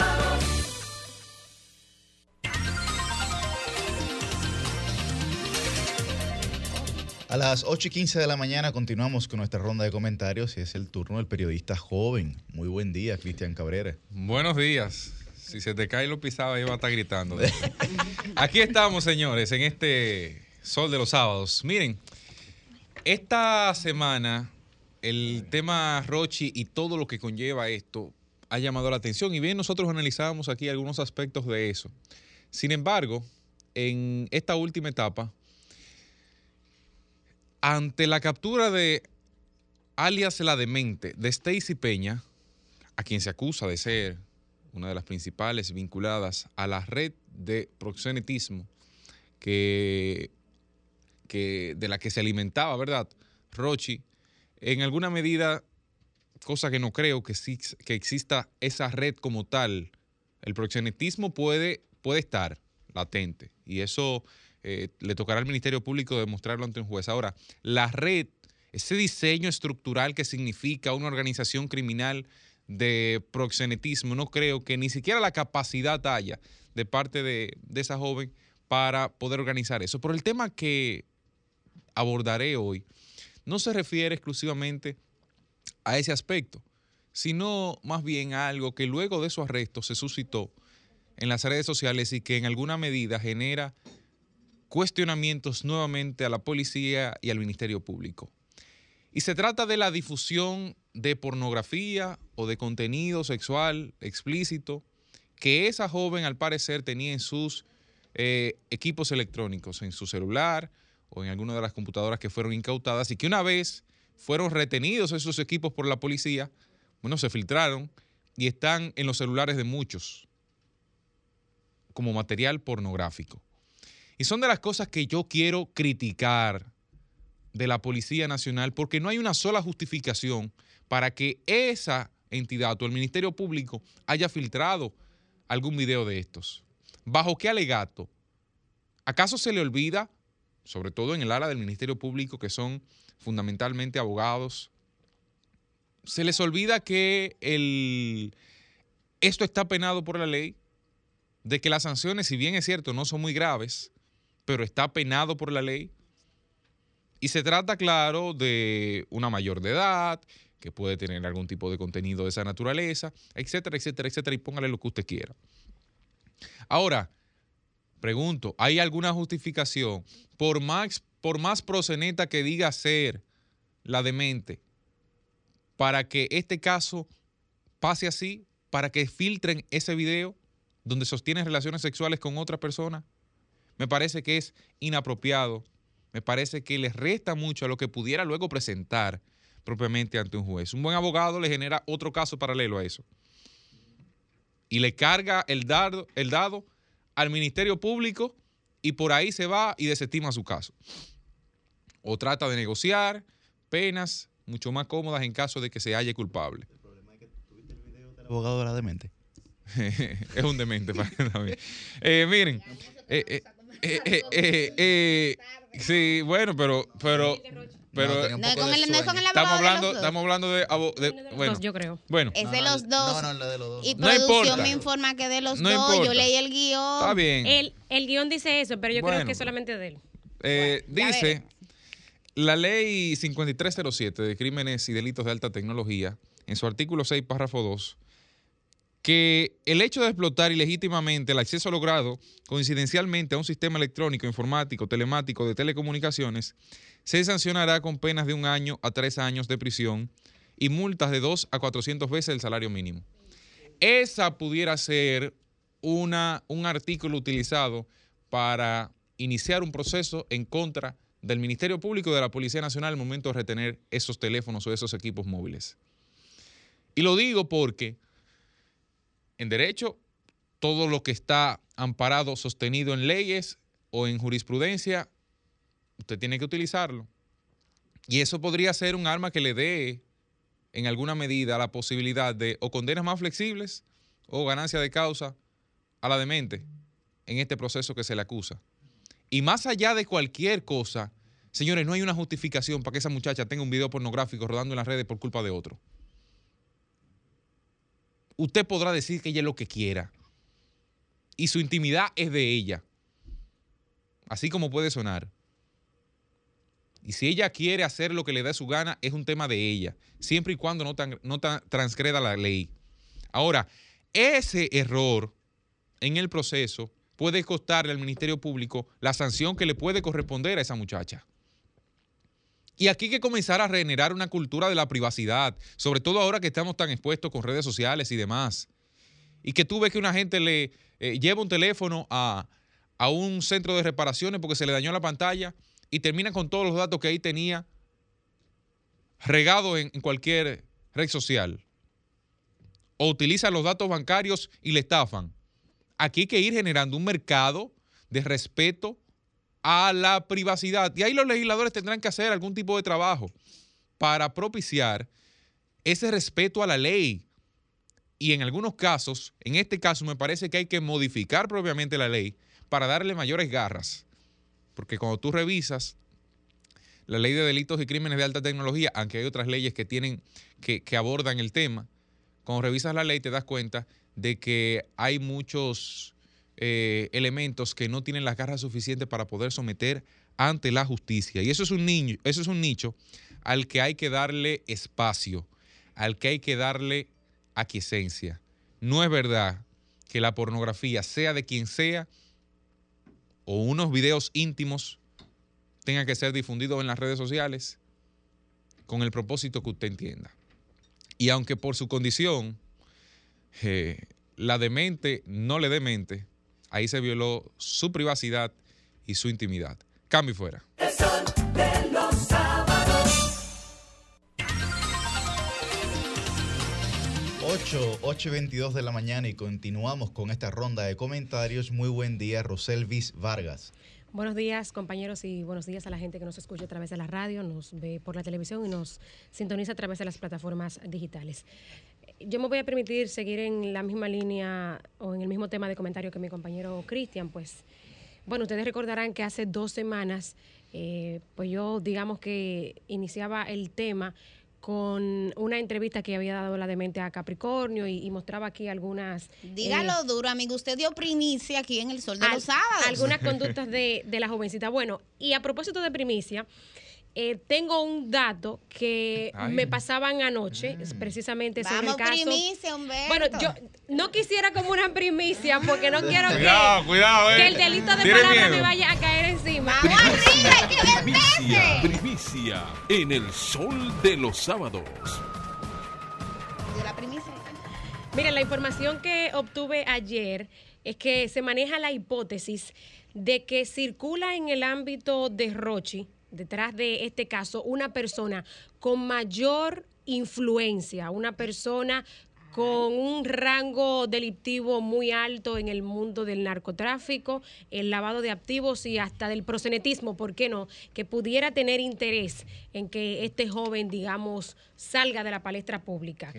Y digo que salga de la palestra pública porque muchos creen que de los tantos millones, y esto lo pongo en mayúscula, los millones, y la gente de, de su cercanía sabrá, eh, pues bueno, por esos tantos millones que él pregona en sus canciones, pues parece que pudiera estar eh, poniendo en alguna situación difícil a alguien que pudiera estar detrás de el mundo urbano, que como sabemos que pasa, el lavado de activos, como pasaba en los 80 también, con los merengueros y hasta hace pocos días, ¿no? Con esa industria de la música, pues que se presta para muchas cosas. Entonces, no digo que él probablemente, como señala la fiscalía, pues no tenga alguna responsabilidad de agresión sexual contra esta menor de, edad, eh, pero amén de eso, pues parece que eh, hay alguien interesado en hacerle daño a Rochi con influencias, como digo, en el narcotráfico, lavado de activos y otras áreas delictivas. Esto porque eh, recordemos, señores, que si la mamá de esa niña no va a la fiscalía y uno ni siquiera se hubiese puesto quizá a prestarle atención a las cosas que decía la demente, de que él tenía cuatro mujeres, que vivían juntos y no sé cuántas cosas más, eh, menores. Entonces, eh, a prestarle atención a eso. Sobre el caso de la demente, quiero señalar algunos aspectos. Cristian hablaba eh, de los videos que han circulado y entre estos videos que han circulado, de, de ellos el pornográfico, anoche me encontraba con uno en el que la jovencita, que sabemos que en marzo, según la información que tengo, fue cuando se empezó a gestionar eh, pues la emisión de su cédula de mayor de edad. En este video que vi anoche, ella parecía tener más o menos 15 años de edad y se le ve sentada en una acera eh, sacando un dinero de su blusa, de los pechos, y relatando, eh, ella decía, mira, yo estuve con un hombre y cuando terminamos me dio este dinero y cuando yo lo vi, yo vi los 200, vi que eran reales y cuando vine que lo abrí, saco los 200 y le iba a dar 2000 a mi mamá para quedarme con los otros cuando vi a Stephanie. Stephanie me parece que es el nombre que ella mencionó, que es un personaje de las papeletas que son de juguete, que son de mentira, digamos, ¿no? Entonces, en ese momento en el que esta jovencita, probablemente con 15 años, estaba ya, eh, digamos, en acciones o en actividades de prostitución. Yo me pregunto, en esa etapa de la adolescencia y antes, cuando ella fue niña, ¿dónde estuvo el Consejo Nacional para la Niñez y la Adolescencia, el CONANI? Que apareció ahora perfectamente eh, para tomar la custodia de la menor de 16 años que está involucrada en el hecho. Pero ¿dónde estuvo CONANI en ese momento. Señores, la ley que crea el CONANI, el código para que describe todo el sistema de protección de la niñez y la adolescencia, le atribuye funciones clarísimas al CONANI que de repente pudieran parecer muy teóricas, esto de dictar la política en materia de protección de la niñez, pero también monitorear la ejecución de estas políticas y todo el sistema de protección de la niñez. Entonces, alguien que me diga, este sistema de protección de la niñez, ¿qué le falta? Recursos, estructura en todo el país, personal, para que sean más que dos o tres casas en algunas regiones del país eh, para tener a los niños que están en conflicto con la ley o huérfanos de manera provisional. ¿O solamente Conani ha servido para que, como supimos hace unos cuantos años, una de sus directoras forrara el despacho principal en madera preciosa? Porque usted entra al despacho de la directora de Conani, eso es una cosa que hay que ver. Pocos despachos de funcionarios como ese. Ahí no se ven las paredes, eso está forrado en madera preciosa por todos los lados. Para eso sirvió el dinero del Conani en ese momento. O sirvió luego para que le valiera estar en el caso Coral y Coral 5G por las implicaciones de también una directora de Conani, pues que al parecer malversó fondos. ¿Qué ha pasado con el Consejo Nacional de la Niñez y la Adolescencia? Quiero dejar ese tema ahí y ojalá, ojalá alguien del CONANI pues diga si hace falta recursos, estructura o personal para que todo lo que está eh, en la ley 136-07 pues se materialice en la realidad.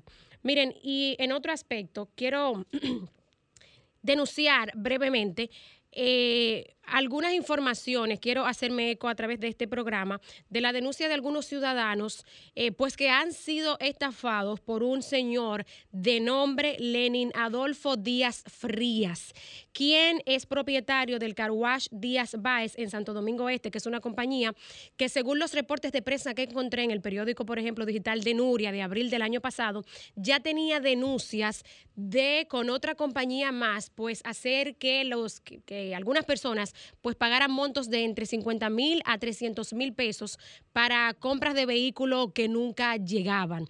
En ese momento hubo una persona que se le dictó prisión preventiva, pero no vi casos de prisión preventiva contra Lenin Adolfo Díaz Frías y parece que este hombre pues sigue haciendo de la suya, porque vamos a poner en pantalla, yo vi esos cheques que ven ahí, son me parecen que cinco cheques que ascienden a 160 mil pesos, de 25 mil, 35 mil, hay varios más que este señor le pagó a un ciudadano eh, por la venta de un vehículo.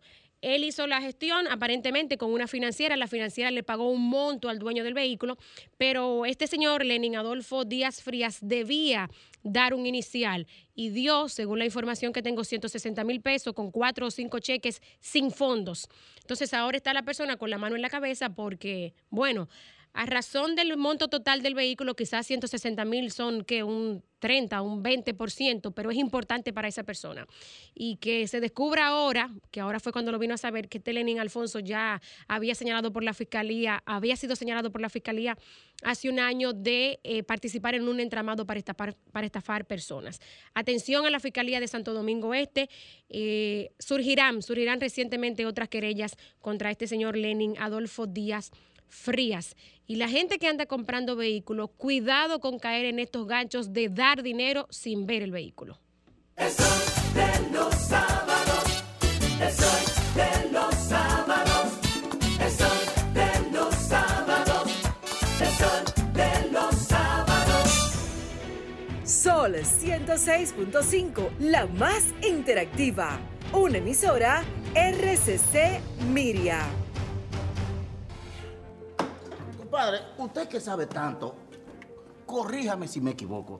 Eso de los fondos de pensiones, ¿funciona? Pero claro, compadre, eso es para cuando estemos viejitos, tener nuestro chelito para comprar nuestra comidita y nuestra medicina y no se le carga a los muchachos. Pero es verdad. Como dicen lo que saben, no arriesguemos nuestro futuro, hay que ahorrar.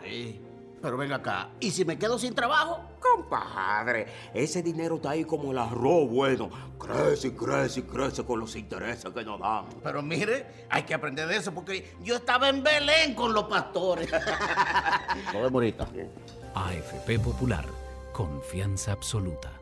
Para este sábado, Si aciertas con el combo de Supermas, te ganas. 342 millones. Si combinas los 6 del loto con el Supermas, te ganas. 242 millones. Si combinas los 6 del loto con el más, te ganas. 142 millones. Y si solo aciertas los 6 del loto, te ganas. 42 millones. Para este sábado, 342 millones. Busca en leisa.com las 19 formas de ganar con el Supermas. Leisa, tu única loto, la fábrica de millonarios.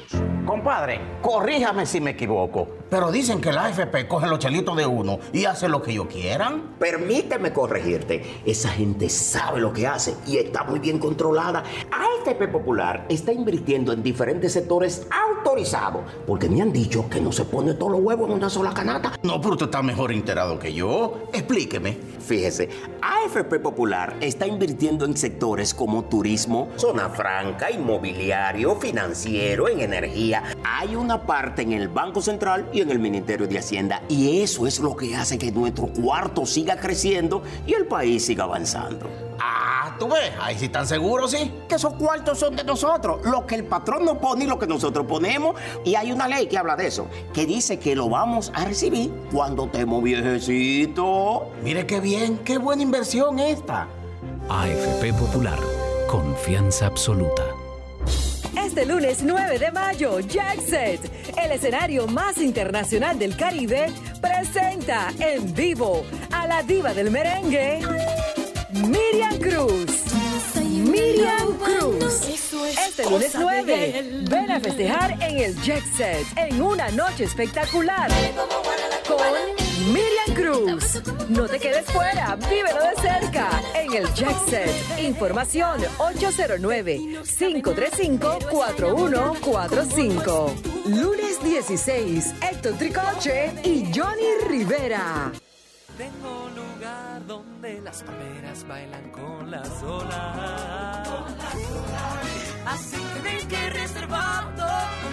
que tengo para ti.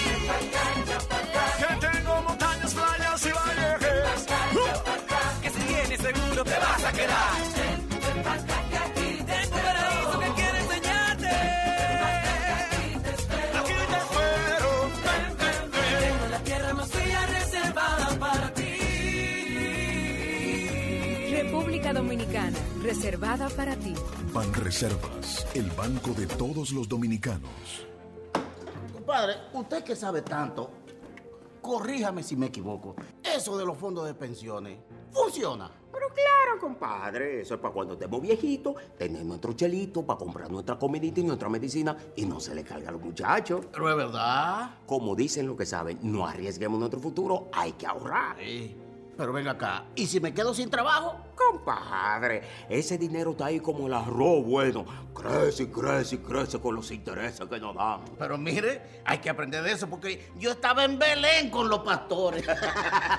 Lo vemos ahorita. AFP Popular, confianza absoluta. Sol 106.5. El sol de los sábados, el sol de los sábados, el sol de los sábados.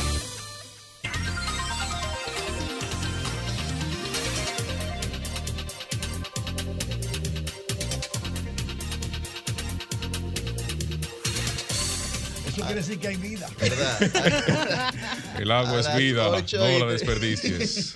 A las 8 y 35 de la mañana tenemos nuestra primera entrevista central. Con nosotros está don Arismendi Díaz, economista, experto en seguridad social, y va a hablar con nosotros sobre las pensiones y jubilaciones y algunas denuncias de inscripciones irregulares que se han hecho en el sistema dominicano de seguridad social. Muy buen día, don Arismendi. Buenos días a todas y a todos.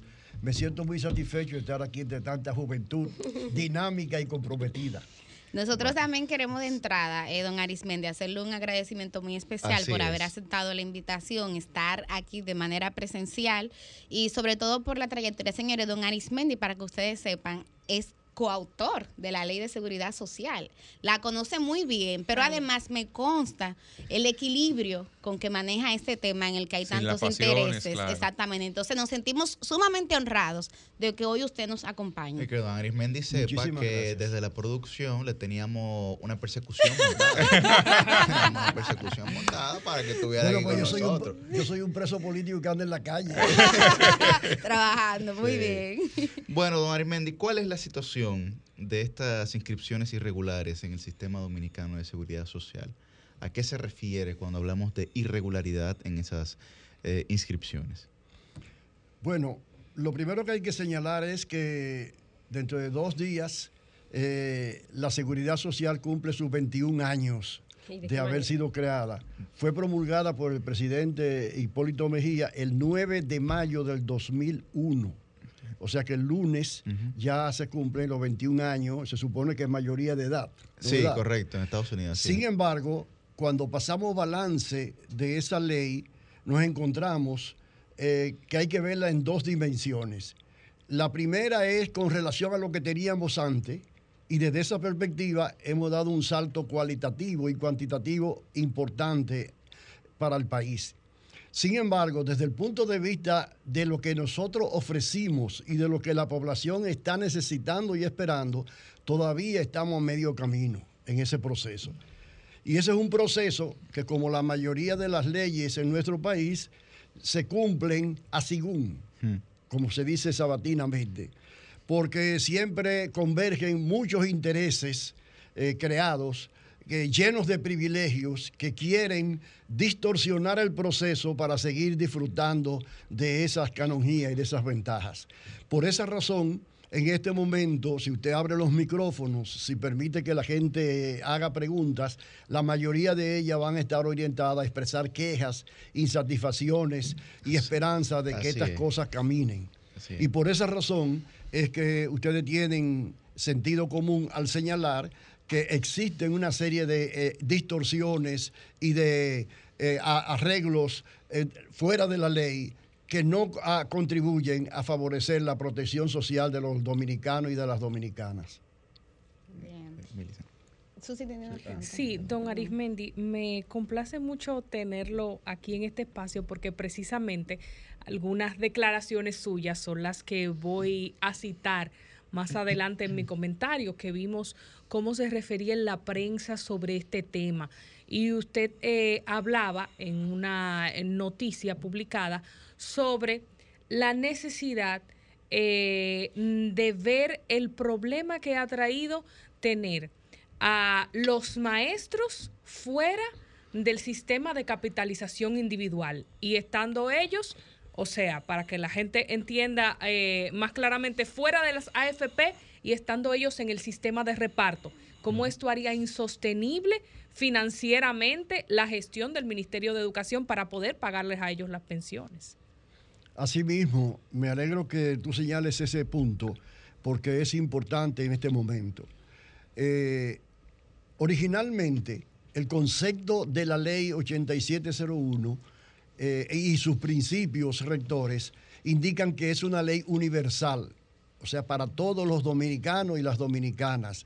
No importa que sean asalariados, no importa que sean indigentes, no importa que sean trabajadores informales por cuenta propia, como se dice, tiene ah, la vocación de abarcar el 100% de la población. Pero, y siempre hay un pero, en la República Dominicana hay grupos que se creen con suficiente poder y fuerza como para eh, disfrutar de privilegios. Eh, ese es el caso del Congreso Nacional, que a pesar de que aprobó esta ley, luego se sirvió con la cuchara grande y se estableció un sistema sumamente le- leonino a su favor, Ese es el caso del Poder Legislativo, del Poder eh, ju- Judicial, ese es el caso de la mayoría de las instituciones autónomas y descentralizadas, etcétera, etcétera. Por lo tanto, desde el primer momento, lamentablemente, y dada la debilidad de las instituciones en la República Dominicana, el sistema comenzó a erosionarse. Y uno de esos factores es el caso de los médicos y el caso de los eh, eh, maestros. En el caso del INAVIMA, la situación es más grave y más crítica porque ustedes saben todo el esfuerzo que tuvo que hacer el país durante años luchando por el famoso 4% para la educación y cómo finalmente eso se logró. Y yo puedo decirle a ustedes, porque eso, además de que yo lo hice en un estudio hace ya cuatro años sobre el INAVIMA, eh, en esta semana salieron publicados varias informaciones más recientes sobre el tema. Y es importante que ustedes sepan que el, el INAVIMA se financia de la siguiente manera, 4% que aportan los maestros y el 8% que aporta el Estado en su condición de empleador, porque el, el Estado es el, Claro. el empleador de los maestros. Hasta ahí, digamos que la cosa no, no está mal. Sin embargo, posterior a la ley y al margen de la ley de seguridad social, se aprobó un reglamento mediante el cual indica que durante 15 años, 15 años, señores, el Estado dominicano, léase el Ministerio de Educación, va a cubrir el 100% de todas las pensiones que se están otorgando al INAVIMA.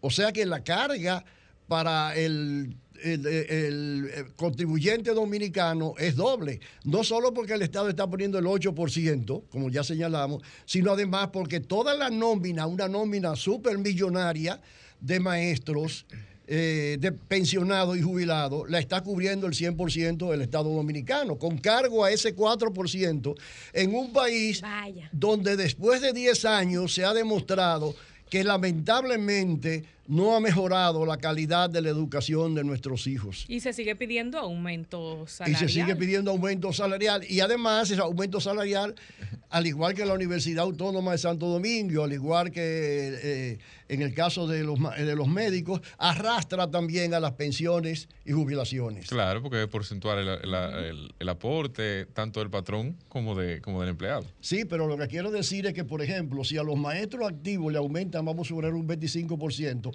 automáticamente también aumenta un 25% a los pensionados y jubilados. Ok. ok. cosa que no se da en ninguna otra, otra realidad de la República Dominicana.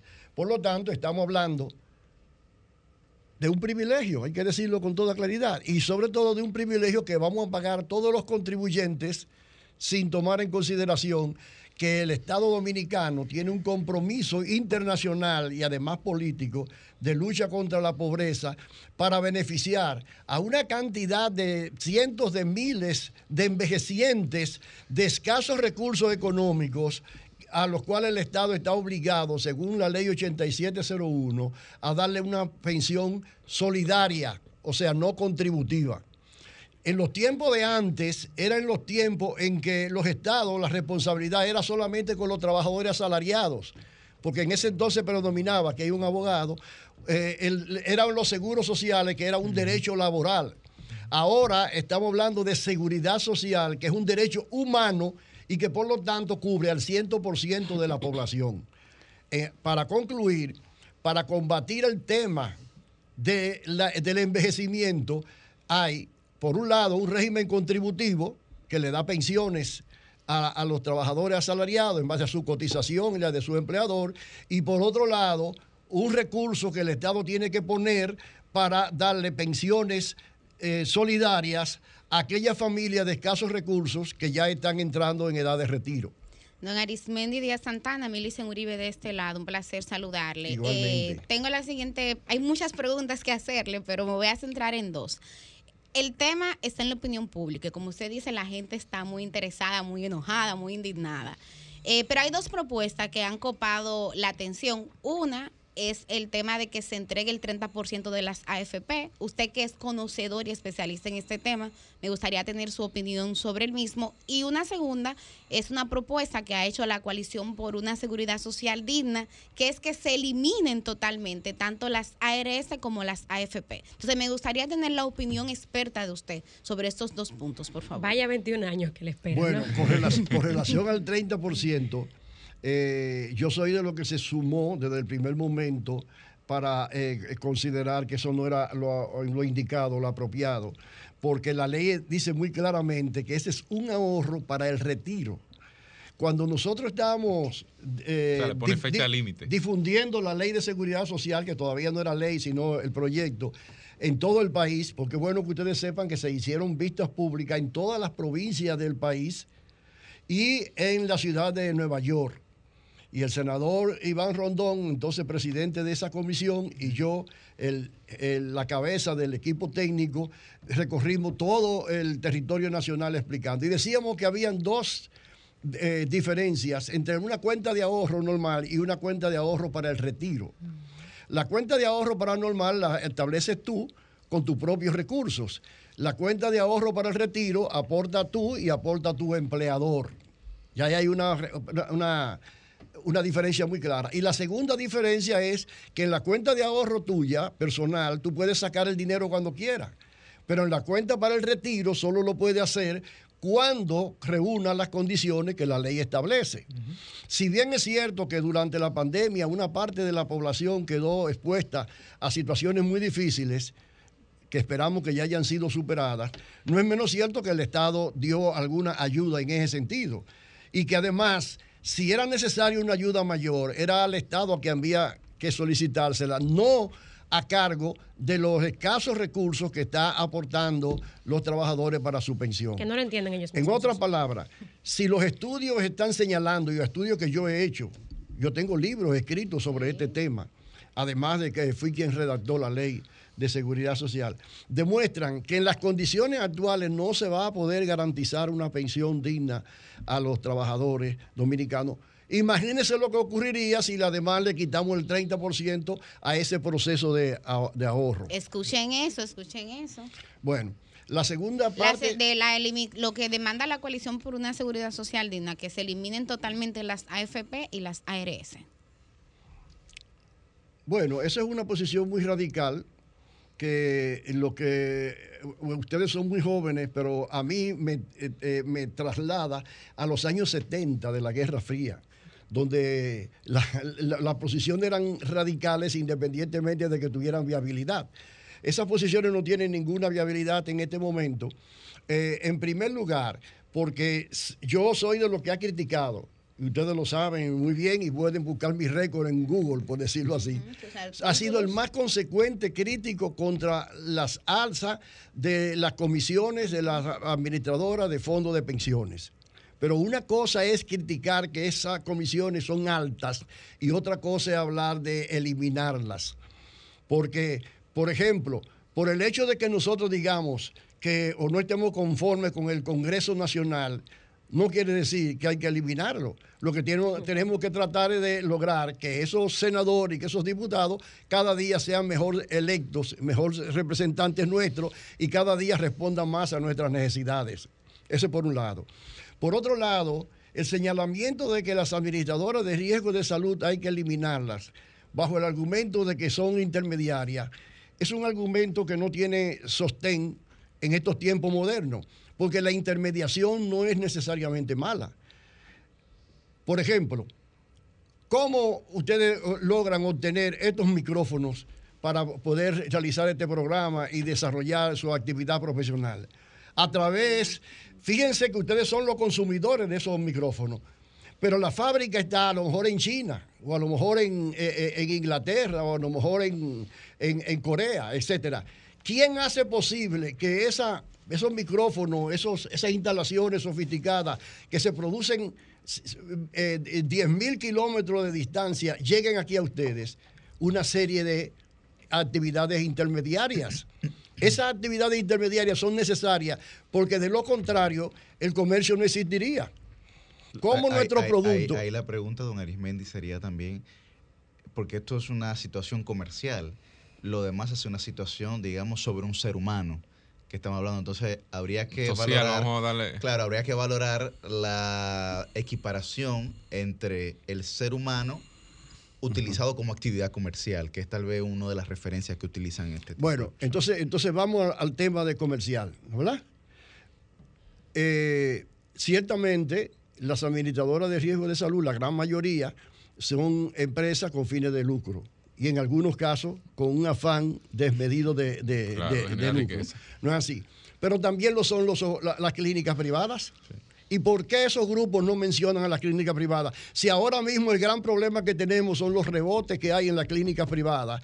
Y además, Y los lo- anticipos. no solo las clínicas privadas, sino los médicos. Los médicos están estableciendo un copago unilateral, ilegal, donde ni siquiera le entregan ningún recibo ni ninguna constancia a nadie de lo que han cobrado.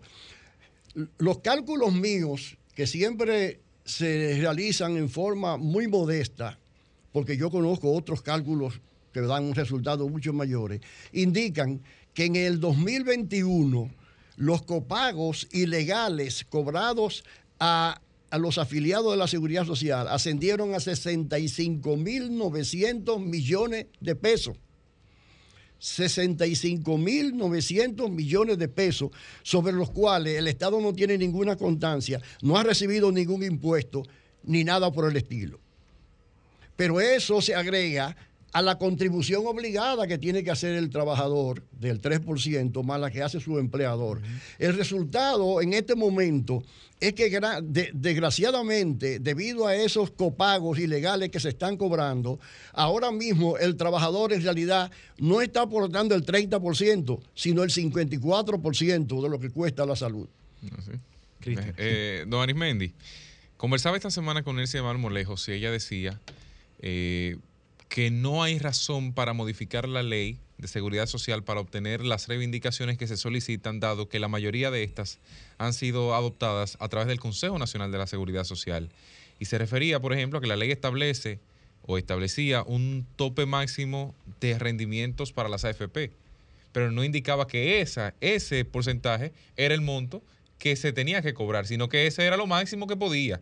No que debía aprovecharse eso, pero que a través de resolución en el Consejo Nacional de la Seguridad Social es que se han determinado elementos que generan algunas trabas, tanto para la obtención de quienes cumplen los requisitos como para eh, la facilitación del servicio, tanto en el sector salud como en el sector eh, pensiones, a cada uno de los usuarios que somos nosotros los contribuyentes. Eso es cierto, es un buen, buen enfoque.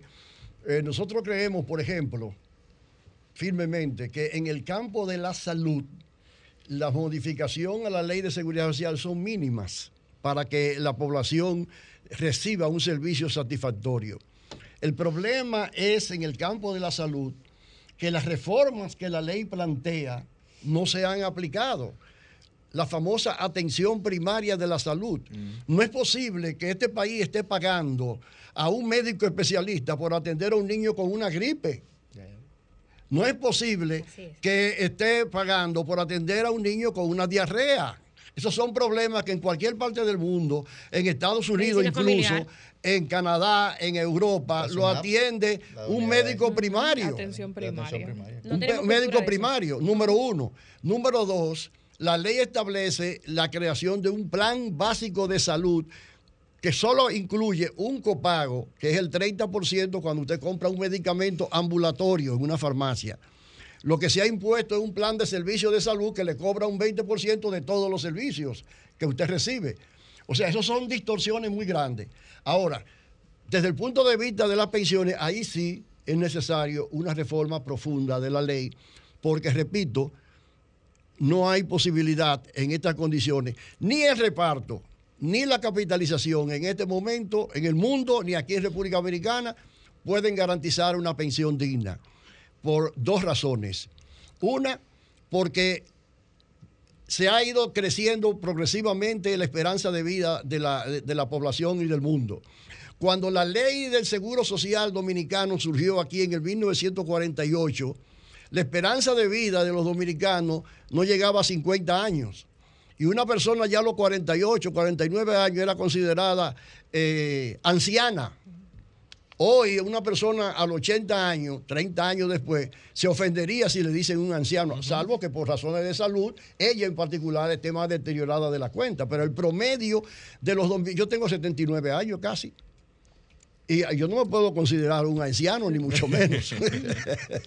Entonces, repito, por esa razón, la longevidad está imponiendo un cambio. Ni el sistema de reparto, ni el sistema de capitalización individual originalmente contemplaron que el desarrollo tecnológico iba a hacer avanzar tanto a la humanidad al extremo de que la esperanza de vida en la República Dominicana ya pasa a los 76 años. En, en Japón repasa los 90 años y, así, y ese va a ser el futuro de las próximas décadas en nuestro, en nuestro país. Vamos, don Arimendi, a tomar dos o tres llamaditas a Sí, ver la qué piensa la gente. ¿Cómo no? Sí. ¿Cómo no? Comunícate 809-540-1065. 1-809-200-1065 desde el interior sin cargos. 1-833-610-1065 desde los Estados Unidos. Sol 106.5, la más interactiva. Buen día, ¿su nombre de dónde? Eh, Figueroa de Santiago. Adelante, Figueroa. Al señor que está ahí, con todo el respeto que se merece, que, que él nos dice, como dicen los médicos, que cobramos un pospago. Ahora que sí es justo que a un médico especialista le cobren lo que le están pagando.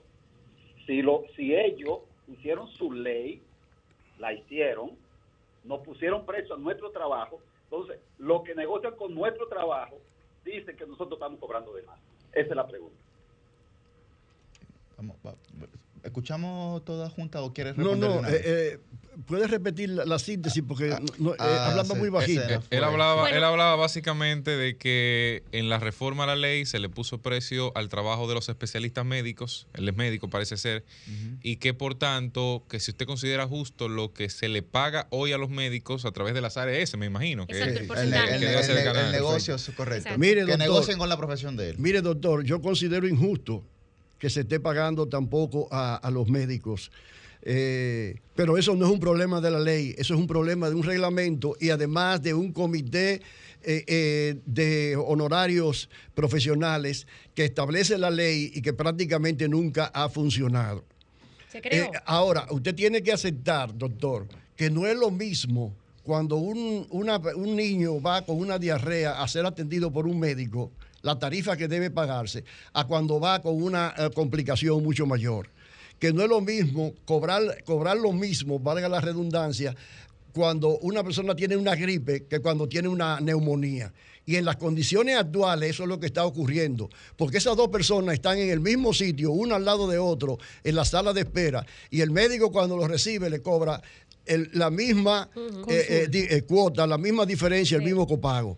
Entonces, lo que nosotros estamos abogando, doctor, es porque se le pague más a los, a los servicios complejos y se le pague lo que corresponde a los servicios que no son complejos, que son productos atendidos en el nivel primario de la salud. Buen día. Buenos días. Sí, adelante. Mira, en el caso, para referirme al doctor que llamó, o cualquier otro que pudiera estar ahí, ahí escuchando, Sí. hoy día la medicina como tal nos cuesta menos, valga la redundancia, que la falta de atención o dedicación del médico. Señores, usted va a un médico y a veces por no tener una dedicación, porque yo creo que conocimiento tiene, usted anda deambulando para arriba y para abajo de médico en médico. Y como dice el señor que está ahí, es verdad que cuando ellos se quejan de que no ganan mucho, ¿cuánto ganan cada vez que atienden una gripecita, cada vez que miran a un paciente? Si usted se pone a ver, si usted estudia, si usted se va a la etimología de lo que hace el médico como tal, independientemente de lo que sea su profesión, que es magnífica, salvar vidas, pero sin embargo usted va, eh, te cogen el teléfono delante de ti, tú tienes que repetirle lo que tú tienes, lo que te duele, dónde te duele y cómo. Y, y es una apatía, es una incoherencia lo que hay de la profesionalidad que tiene un médico y la profesionalidad que ejerce al atenderte. Y ahí eso hay que revisarlo también. Es- es, eh, eh, eh, yo sí puedo decir que, Que aunque tengo muchos amigos médicos, siempre digo lo mismo. Oye, si te dicen que la cita es a las 4, que sea a las 4. No, no, no. Ay, por favor, eso es horrible. Es una cosa... Vamos a ir tomando... Buen día, su nombre, adelante. Sí, buen día, Máximo Vargas, desde Ad- Santiago. Adelante, Santiago. Saludo a ese equipo joven.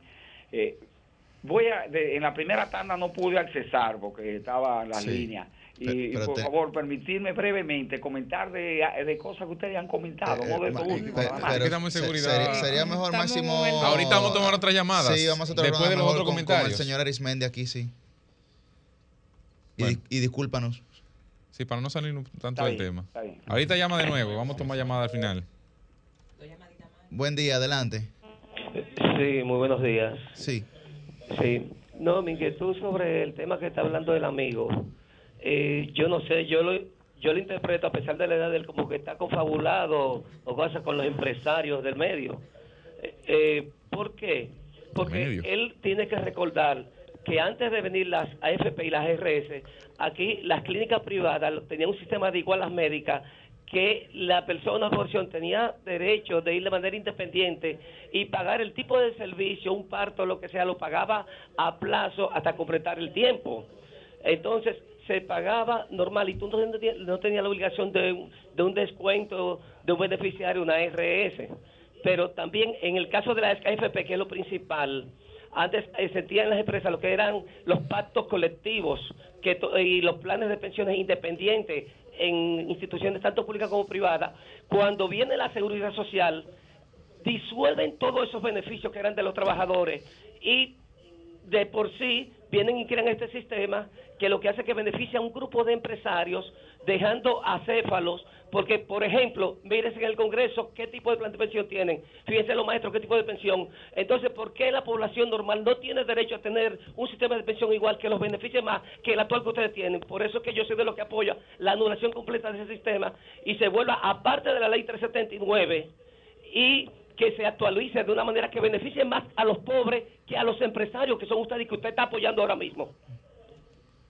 Bueno, no sé si usted tiene alguna opinión. Bueno, usted tiene toda la libertad de juzgar a su manera en lo que yo estoy señalando, pero no creo que se corresponda con la realidad ni con mi comportamiento durante 30 años de trabajo en este tema, porque yo le quiero reiterar ahora mismo a usted que la, la comisión que cobran las administradoras de fondos de pensiones es alta y que debe ser bajada. Y debo decirle lo siguiente, el gobierno pasado eh, convocó eh, a través del Senado de la República a un grupo de especialistas para analizar una famosa propuesta de modificación de la ley, la, la ley 1320, en donde se cambiaba el, el tipo de comisión que cobran las administradoras de fondos de pensiones. Y yo fui el que sostuvo de una manera consistente mi oposición en ese sentido, porque consideraba que lejos de reducir las comisiones de las administradoras de fondos de pensiones, lo que hacía es que la, la aumentaba. Y los resultados que se están viendo son exactamente lo mismo. De modo que les respeto su punto de vista, pero creo que eh, nosotros hemos hecho lo que ha sido posible para que el trabajador dominicano reciba la- el mayor trato en cuanto al sistema previsional dominicano. Bueno, agradecemos la presencia con nosotros, como le habíamos dicho, eh, de delirio de persecución que le teníamos montada a, a don Arismendi. Pero eh, mis para- coordenadas están ahí para ¿Eh? la próxima. Sí, no, no. Le, agra- le agradecemos que, que haya estado con nosotros y que pueda pues, lanzar un poco de luz sobre este tema, que es un tema de amplio debate y de mucha controversia en la sociedad. Así es. Muchísimas gracias. Le deseo mucho éxito a este programa. Que aprovechen lo temprano de los sábados Sí. para llegar y reiterarme a la disposición de ustedes cuantas veces sea necesario. Vamos a tomar eso en cuenta, don Arismendi, es. usted sabe. Cambie Cambie fuera. fuera. El sol de los sábados, el sol de los sábados, el sol de los sábados,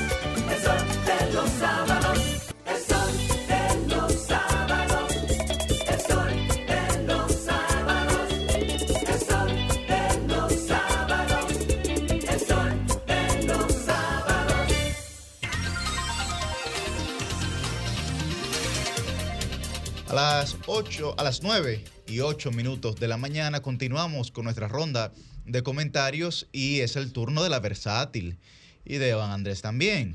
Muy buen día, Susi Aquino Gotro.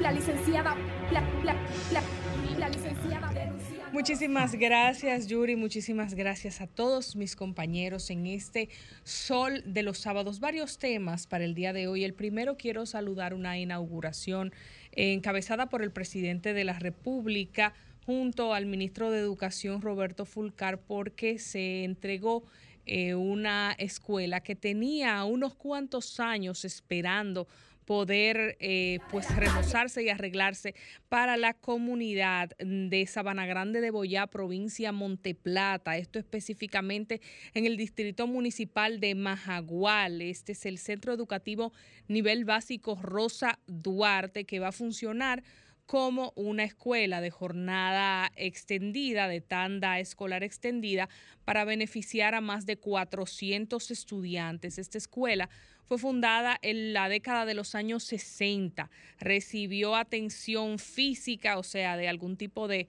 de reparación hace 14 años y tenía, señores, 10 años esta escuela en construcción. Qué bueno que ahora se terminó y que pudo entregarse a la población. Siempre es importante cuando las obras eh, pueden tener algún tipo de continuidad porque la población a veces entiende que los gobiernos pues quieren cada uno hacer sus cosas y dejan eh, escuelas, dejan diferentes centros abandonados por años porque ellos no fueron que iniciaron el remozamiento o por cualquier tema X, porque no es su prioridad en ese momento, su prioridad tal vez es el de otra localidad y entonces la gente de esa comunidad se queda a la espera. Este centro pues fue con una inversión de aproximadamente 50 54 mil millones de pesos que fue eh, construido, que fue arreglado y se trabaja para convertirlo en politécnico. Cabe destacar, como dijo el ministro de Educación, que fue ahí en Monte Plata, donde inició todo el proyecto de este gobierno de pasar la mayor cantidad de liceos tradicionales en institutos politécnicos, lo cual ayuda a la economía de cada uno de esos estudiantes, porque al salir de la educación escolar pueden de una vez desempeñar algún tipo de oficio. Fueron impactadas aproximadamente con un plan que hay para esa zona, 260 centros solamente en Monteplata. Así que qué bueno que se realizó esto. Así como también destacar otra información importante de eh, los planes que se dieron a conocer en un desayuno de un famoso periódico de nuestro país, en este caso el Listín Diario, donde eh, estuvo presente el ministro de Obras Públicas y Comunicaciones y habló de algunas obras necesarias que hacen falta en nuestro país en materia de construcción, especialmente en materia vial. Hay aproximadamente 644 obras, un plan ambicioso del gobierno que asciende a 17 mil millones de pesos y que se supone se van a terminar antes del 2024. Importante que estos planes tengan su fecha porque también a la gente al escuchar eso le da como una cierta tranquilidad de que no se esté pensando en eh, mucho continuismo eh, alrededor de la planificación de las obras del Estado. Entre estas obras, pues hay carreteras, eh, puentes, aceras, contenes, pero lo más importante son las circunvalaciones, dentro de las cuales están la de Asua y la de Baní, Peravia, que van a estar pues conectando diferentes regiones y provincias del país, estas últimas dos, como parte de una estrategia de conectividad diseñada para la región sur. Yo que pues tengo parte de mi familia del sur, específicamente de Baní, pues eh, que es una de las circunvalaciones que se anuncia, pues me llena de satisfacción esta noticia. Y algo importante para el desarrollo de la zona turística de Pedernales es que esta estrategia busca pues tener una interconexión vial desde Pedernales hasta Santo Domingo y que esto pueda lograrse en aproximadamente una hora. Vamos a ver cómo esto se hará. Los expertos hablarán más en detalle al respecto, así como la reparación eh, de diversos puentes como el Juan Bosch, el Francisco el Rosario Sánchez, Francisco J. Peinado y otros más, y construir aproximadamente unos 21 parqueos en Santo Domingo, Santiago, San Cristóbal, cosa que es tan necesaria en nuestro país de tener parqueos disponibles, especialmente cerca de la zona del metro donde se comenta que se harán, porque, eh, señores, la falta de organización y de parqueo en nuestro país, eh, pues nos llama siempre mucho, no a la atención, sino a la queja. El otro tema que quiero comentar relacionado al invitado que teníamos anteriormente, que lo vamos a citar dentro de nuestro eh, comentario, es la necesidad de por qué los maestros deben ir a la AFP o si no, nosotros somos todos los que tendremos que pagar los platos rotos y tendremos que pagar sus pensiones. Hubo un error más que una decisión descabellada en cuanto a este tema, en cuanto a las pensiones de los maestros que entendemos que debe de corregirse, porque ellos están actualmente en el sistema de reparto, no como todos nosotros los mortales, y deberían pasar a las AFP. Hay un estudio de Educa, de Acción Empresarial por la Educación, que se llama Evaluación del Programa Especial de Pensiones y Jubilaciones del Magisterio, Recomendaciones de Política Pública para su Sostenibilidad, donde dice básicamente que bajo el esquema actual las pensiones de los maestros son insostenibles debido también a los incrementos salariales y eh, a la cantidad de docentes que tiene actualmente el sistema educativo. Dice este estudio que en aproximadamente 15 años el Ministerio de Educación estaría destinando el 16% de su presupuesto para pagar estas eh, pensiones a los maestros. Esto indica una carga muy, muy, muy pesada para el Ministerio de el Ministerio de Educación. Darwin Caraballo, el director de Educa, habló al respecto de este estudio y explica que, por ejemplo, un profesor se pudiera retirar e independientemente de su edad, si ya ha cumplido 15 años de ejercicio profesional, Póngase usted que este profesor entra a los 25 años, después de estos 15 años se pudiera retirar aproximadamente con 40 años de edad. Y esto es un problema presupuestario a la hora de solventar el sistema de pensiones. Decía nuestro invitado anterior, Arismendi Díaz Santana, quien fue gerente del Consejo Nacional de Seguridad Social, quien eh, fue el que redactó la ley, que estas, eh, estos privilegios se dieron debido a que la ADP presionó para que eh, pues los maestros estuvieran fuera del sistema de capitalización individual que es en el que estamos todos y que se estaría pagando con el 4% de la educación estas pensiones insostenibles. Allí los docentes activos, de acuerdo a este sistema, estarían financiando, o sea, aportando para pagar las pensiones de estos jubilados y no tendrían entonces ellos el mismo beneficio. También habló, eh, para ir cerrando, Miguel Collado, vicepresidente ejecutivo del Centro Regional de Estrategias Económicas Sostenibles, CRES, sobre este tema y dijo que es necesaria una reforma porque el modelo de AFP, que es el que prevalece en República Dominicana en vez del sistema de reparto, que es del cual gozan los maestros, hace que eventualmente los contribuyentes, que somos todos nosotros, todos los ciudadanos, vamos a tener que estar pagando estas pensiones de manera insostenible, porque todos los sistemas de reparto han demostrado a la larga que no funcionan. Si usted entiende que el sistema actual de las AFP debe mejorar, que sí, es cierto, que necesita mejoras, imagínese qué implica mantener un sistema de reparto como este, que es insostenible. Imagínese que esto haría a la, a la quiebra, al sostenimiento económico del Ministerio de Educación para solventar estas pensiones que se entregan a través del, eh, del, INAVIMA. Y, por supuesto, que implica que la ADP, que está presionando por más aumento salarial, siga en este tipo de actitudes que va a continuar provocando una mella en el sistema educativo y en el sistema de pensiones de estos maestros el famoso sistema de reparto en todo el que ha sido dañado por esta decisión, todo el que no ha podido tener acceso a sus fondos, porque los maestros, señores, al fin y al cabo, como todos los mortales, como todos nosotros, deberían pasar al sistema de AFP. ¿Que debe mejorarse el sistema de AFP? Es cierto, pero que unos tengan privilegios y otros no. No es justo. No es justo que por presiones de este gremio, pues ellos gocen de beneficios que al final todos los demás pagaremos los platos rotos.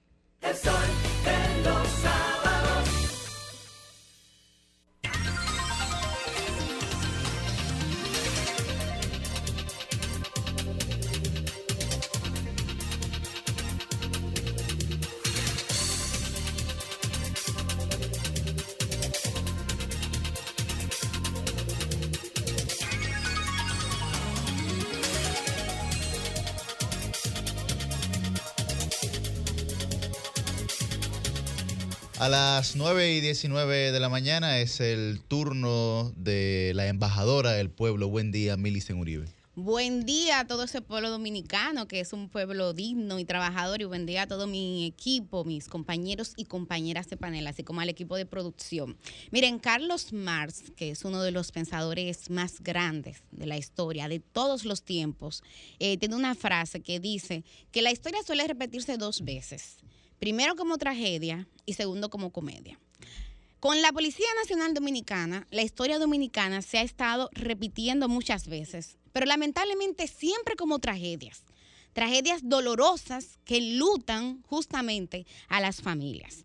Hace 10 años, exactamente en julio del año 2010, yo participé de un movimiento que se llamaba Policía No Me Mate, que en lo claro yo me paro. Y ese movimiento tuvo como origen el asesinato a manos de agentes policiales de un joven que no se quiso parar en un retén cerca de, cerca de la calle Pedro Livio Cedeño porque estaba oscuro y le dijo a los oficiales que lo iba a hacer más adelante. Y cuando él avanzó para pararse en lo claro, porque tenía miedo de esa patrulla policial, la respuesta fue entonces disparar y como consecuencia de eso, ese joven perdió la vida. Para mí es muy doloroso ver cómo 12 años después la Policía Nacional sigue en las mismas o peor. Porque muchas veces usted no avanzar implica que usted está retrocediendo. Ahora, por enésima vez, se ha anunciado una reforma policial y se supone que todo está listo para la misma. De hecho, yo he entrevistado y he escuchado a dos miembros de esa comisión que son muy reputados. Me refiero a Servio Tulio Castaño, vicepresidente ejecutivo de Finjus, y al doctor Ricardo Nieves, periodista y comunicador, que han dicho que eso está listo ya y que eso ya depende de que se aplique, que ya ellos hicieron su trabajo. Entonces yo, que como dice Silvio Rodríguez, vivo de preguntar, he estado viendo lo que ha pasado esta semana y me he preguntado, ¿qué pasa entonces que esta reforma policial no termina de aplicarse? Ustedes vieron que esta semana se anunciaron medidas, pero se anunciaron medidas a raíz de la presión social y de la presión que hubo en la opinión pública con el tema de David de los Santos. Pero antes de eso, este tema, al igual que muchísimos otros que se han ofertado, estaba durmiendo, al parecer, un sueño cuasi eterno. Entonces, como tratando de encontrar respuesta a esa pregunta, yo he llegado a la conclusión, y más que una conclusión, es una tesis, para ser precisa, de que posiblemente, y escuchen esto, posiblemente a lo interno de la Policía Nacional haya grupos, sectores y a veces hasta mafia que estén frenando esta reforma policial. ¿Y por qué lo digo? Yo lo digo por lo siguiente, porque aquí todo el mundo sabe y yo que soy periodista he manejado muchas denuncias que han salido también claramente a la opinión pública de que aquí hay oficiales que se benefician de lo que se cobra de peaje en los puntos de droga. Ustedes no recuerdan el caso de una mujer que salió denunciando que le habían tumbado su punto de droga porque ella se negaba a pagar peaje a un policía.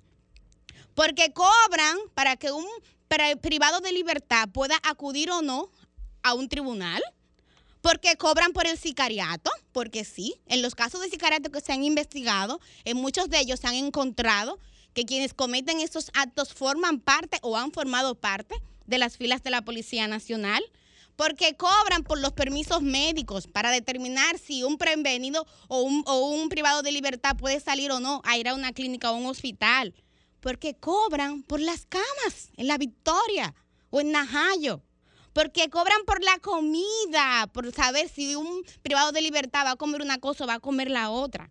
Y estos dos últimos elementos lo digo en base a una investigación que ha hecho la Comisión de Derechos Humanos de la Cámara de Diputados que preside Juan Dionisio Rodríguez Restituyo, o simplemente porque cobran por devolver o no un vehículo que ha llegado al canódromo. Ustedes vieron que justamente el escándalo que hubo con el defensor del pueblo y con periodistas del Listín Diario y CDN tuvo como génesis esta mafia que se denunció ahí en el canódromo y que no eran civiles que la operaban, no, eran oficiales. Entonces, yo eh, me pregunto, y, y- y creo que ustedes también pudieran llegar a la conclusión de que una reforma policial es tumbarle el negocio a muchos de estos oficiales que se están operando y que se están beneficiando de estos delitos, de esta forma de operar irregular.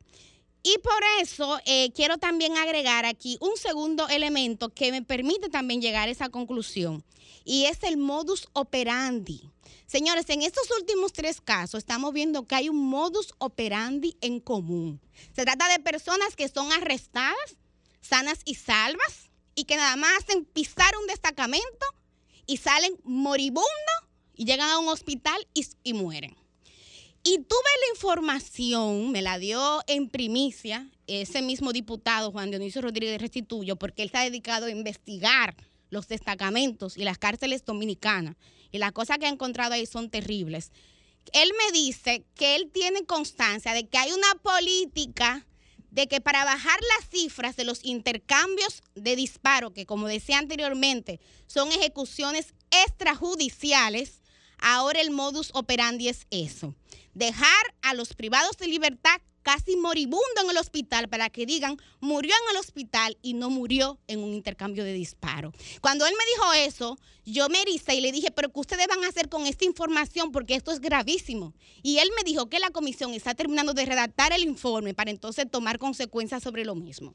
Entonces, fíjense como en el caso de David Cabrera, que fue aquí, eh, perdón, de eh, eh, David, que fue David de los Santos, que fue aquí en Naco, en el caso de José Gregorio Custodio en San José de Ocoa y en el de Richard Weiss en Santiago es el mismo librito. Entonces, eh, yo quiero eh, cerrar este comentario compartiendo con ustedes unos datos. Miren, entre 2000 sí- 2007 y 2019, según datos que dio la misma Policía Nacional a un equipo de periodistas que hizo un reportaje que se llama Patrulla Letal, ya yo lo he recomendado aquí, lo hizo un periodista de Diario Libre en, en unión con Conetas, habla de que en ese periodo aquí 3.115 personas perdieron la vida a mano de oficiales. Y en promedio, dice la Procuraduría General, aquí 250 personas mueren en estas condiciones. Por eso era que ustedes vean que en el segmento anterior yo no me sorprendía, no me sorprendía de que efectivamente a lo interno de esa Policía Nacional pudiera haber gente que se asocie hasta para matar. Y voy a cerrar este eh, comentario señalando lo siguiente. Miren, no es verdad que aquí todos los policías son corruptos. No, eso no es verdad. Yo conozco casos de policías y, creo que aquí hice el testimonio de que una vez se me desapareció un familiar y yo fui a un destacamento. Yo me encontré con un policía con toda la voluntad de resolver el caso. Pero lamentablemente no tenía vehículos. Yo tuve que montarlo en mi vehículo para que él fuera a hacer las pesquisas necesarias. A veces no tienen para comer. Entonces, por eso yo creo que efectivamente hay muchos policías que son serios. Pero sin lugar a dudas, indudablemente, todo lo que hemos visto aquí vuelve a colocar sobre la mesa de la opinión pública y sobre la mesa de las políticas públicas la necesidad de refundar esa Policía Nacional. Señora, hay que hacer un antes y un después. Y para eso hay que separar. Y hay que encontrar cuáles son los policías buenos y cuáles son los que no son éticos. Porque si vamos a seguir apostando a lo mismo, lamentablemente ya llegamos. Yo veía esta semana que se anunciaba que se iban a adoptar y que se iba a poner cámaras en los destacamentos. Perfecto, qué bueno que haya cámaras y se anunciaba un centro de monitoreo. Pero ustedes saben qué? Dos cosas. En el destacamento de Naco, donde fue golpeado David de los Santos, había cámaras. ¿Y saben lo que pasó? Había dos adentro y dos afuera. Exactamente. ¿Y qué, ¿Y qué pasó con esas cámaras? No estaban operando. Entonces, cuando hay una voluntad política de retorcer la realidad y de no transparencia, no importa la tecnología que usted ponga, las cosas no van a funcionar. Entonces, para mí es comenzar a cambiar la cultura, esa cultura represiva. Es cambiar, cambiar la forma en que históricamente ha operado la Policía Nacional, que ustedes saben que data de los tiempos de Trujillo. Ese dato no lo voy a decir porque es alto conocido. Pero sí eh, concluyo señalando que este caso hay que resolverlo. Porque lo de David de los Santos ha servido para recordarnos que aquí la ciudadanía común no está segura ni siquiera en una plaza comercial. Ese joven no estaba en un colmadón. Ese joven, eh, sí, pero te lo digo porque hay gente que se justifica a veces por eso. No, pero ¿dónde él andaba? ¿Cómo él andaba? Él estaba en una plaza comercial y de ahí fue trasladado a un destacamento.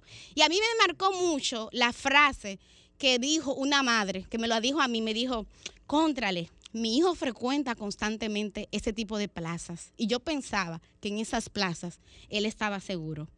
Miren, mis hijos están pequeños, ellos todavía no salen solos, pero la aspiración que yo tengo como ciudadana es que cuando mis hijos crezcan, al igual que los suyos, puedan ir a una plaza, puedan ir a una playa, puedan ir a un colmadón y que encontrarse con un policía nacional y terminar en un destacamento no implique desde ya una sentencia de muerte. Cambio fuera, Humberto.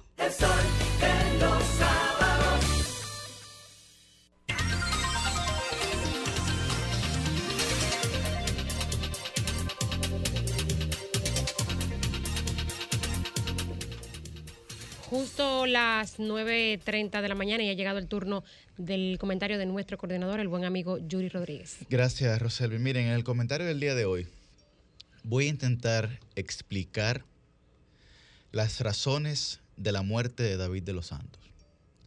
Desde una perspectiva que creo que si alguien lo ha hecho, no he conocido eh, esta visión en forma pública, digamos, de su muerte. Vamos a tratar de hacerlo como un mapa conceptual, ¿verdad? Yendo de arriba hacia abajo. Lo principal que nosotros tenemos arriba es la muerte de David de los Santos. Para mí existen dos orígenes fundamentales. Primero, el origen de la ilegalidad de su arresto, de su arresto y el origen que tiene que ver con su conducta en ese momento. Primero, vamos a valorar el escenario donde se encontraba David de los Santos. David de los Santos, como bien decía Millicent, se encontraba en una plaza. Ahora bien, en una plaza que tiene una particularidad que no tienen realmente ninguna de las otras plazas del Distrito Nacional o del Gran Santo Domingo. ¿Por qué?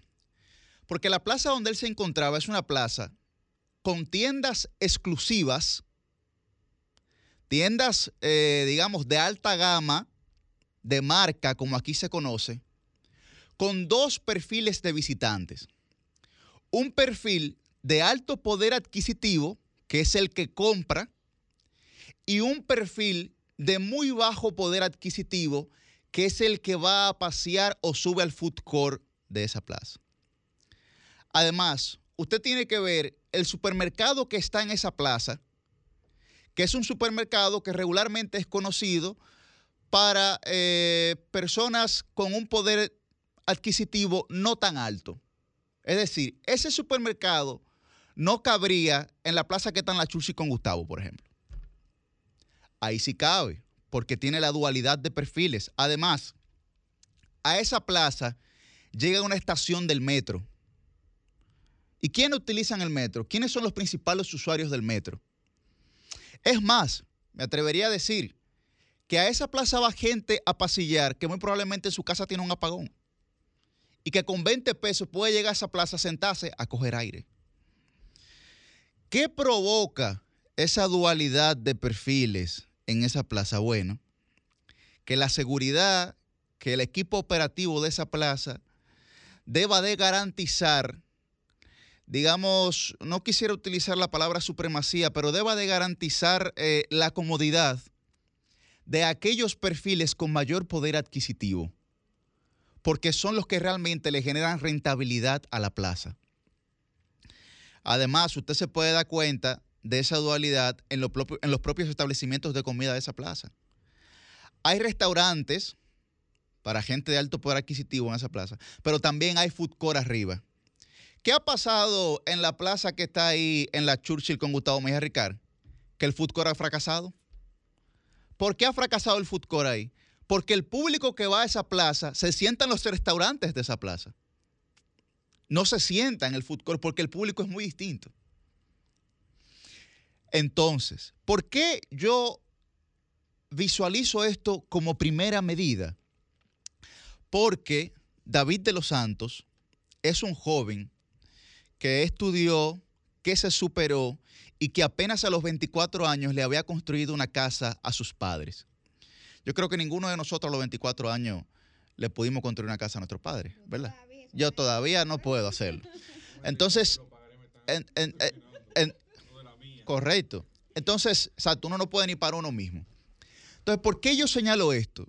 Porque a pesar de los cuestionamientos que se puedan hacer hacia la reacción, que la voy a explicar ahora, de David de los Santos, estamos hablando de un joven que ha mostrado disciplina y que a pesar de vivir en un hábitat como era su barrio, en los Alcarrizos, a pesar de vivir en ese hábitat, él ya no se veía ahí. Él estaba ahí materialmente, pero sus aspiraciones, sus expectativas no se correspondían con su realidad material. Él mismo decía que él seguía en el barrio porque tenía que construirle esa casa a sus padres, que después que él hiciera eso, él iba a salir de ahí. Es decir, él había abandonado el sentido de pertenencia que tenía hacia esa realidad. Entonces, cuando a él lo cogen en Ágora, por la razón que fuera, otro origen de su muerte es la ilegalidad, de que esa seguridad lo hayan metido al esposado en un cuartico. Yo no sé si ustedes sabían que esa seguridad de, de esa plaza comercial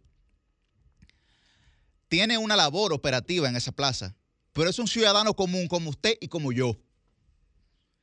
Que la normativa jurídica no le concede ninguna fe pública como si se la concede a la Policía Nacional. Eso quiere decir que si se maneja, digamos, la hipótesis de que él estaba predicándole a tres mujeres ahí, a tres personas ahí en la plaza, y lo agarraron y lo amarraron con eso, bueno, pues entonces eso es como que yo salga ahora y me encuentre ahí en la tiradente eh, de estos evangélicos que uno llama evangélicos fanáticos con un megáfono, yo le diga, mire, mire, mire, mire, a mí no me gusta que usted esté predicando en la calle, yo me voy a quitar este tenis, le voy a quitar los cordones y le voy a amarrar la mano a usted. Me parece absurdo hacer eso, ¿verdad? Es lo mismo que hicieron con él en esa plaza, porque la plaza tiene el derecho de negarle la entrada o de invitarlo a salir o de sacarlo inclusive a veces por la fuerza y de prohibirle la entrada. Pero bajo ninguna circunstancia esos civiles, porque además lo que él estaba haciendo no era ningún tipo de delito flagrante, esos civiles no tenían ninguna facultad legal para conculcarle derechos a David de los Santos. Pero eso pasa sistemáticamente en nuestro país. Que matan a una persona y parte de esa muerte desde la ilegalidad. Ah, bueno, la mataron con que con un arma de fuego y el arma de fuego no está registrada. Oye. A cada rato eso pasa aquí. Volviendo a ese video que se filtró de él en, el cuartico ese de la plaza comercial que él le da un armario, qué sé yo qué. Señores, hay un libro que yo recomiendo que todos ustedes lean, que se llama El libro de la alegría, que es una conversación entre el Dalai Lama y Desmond Tutus, el que era el arzobispo de la iglesia anglicana. Murió recientemente, premio Nobel de la Paz. Y ellos decían que en la vida de un ser humano, solamente el miedo atrae la ira. Ese muchacho de 24 años que se había esforzado por construir su propia historia, ante un segundo, tuvo el temor de perderlo todo. De perderlo todo, señores, toda su vida, todo su esfuerzo, todo lo que había construido, en un segundo. En un segundo. La ira llegó.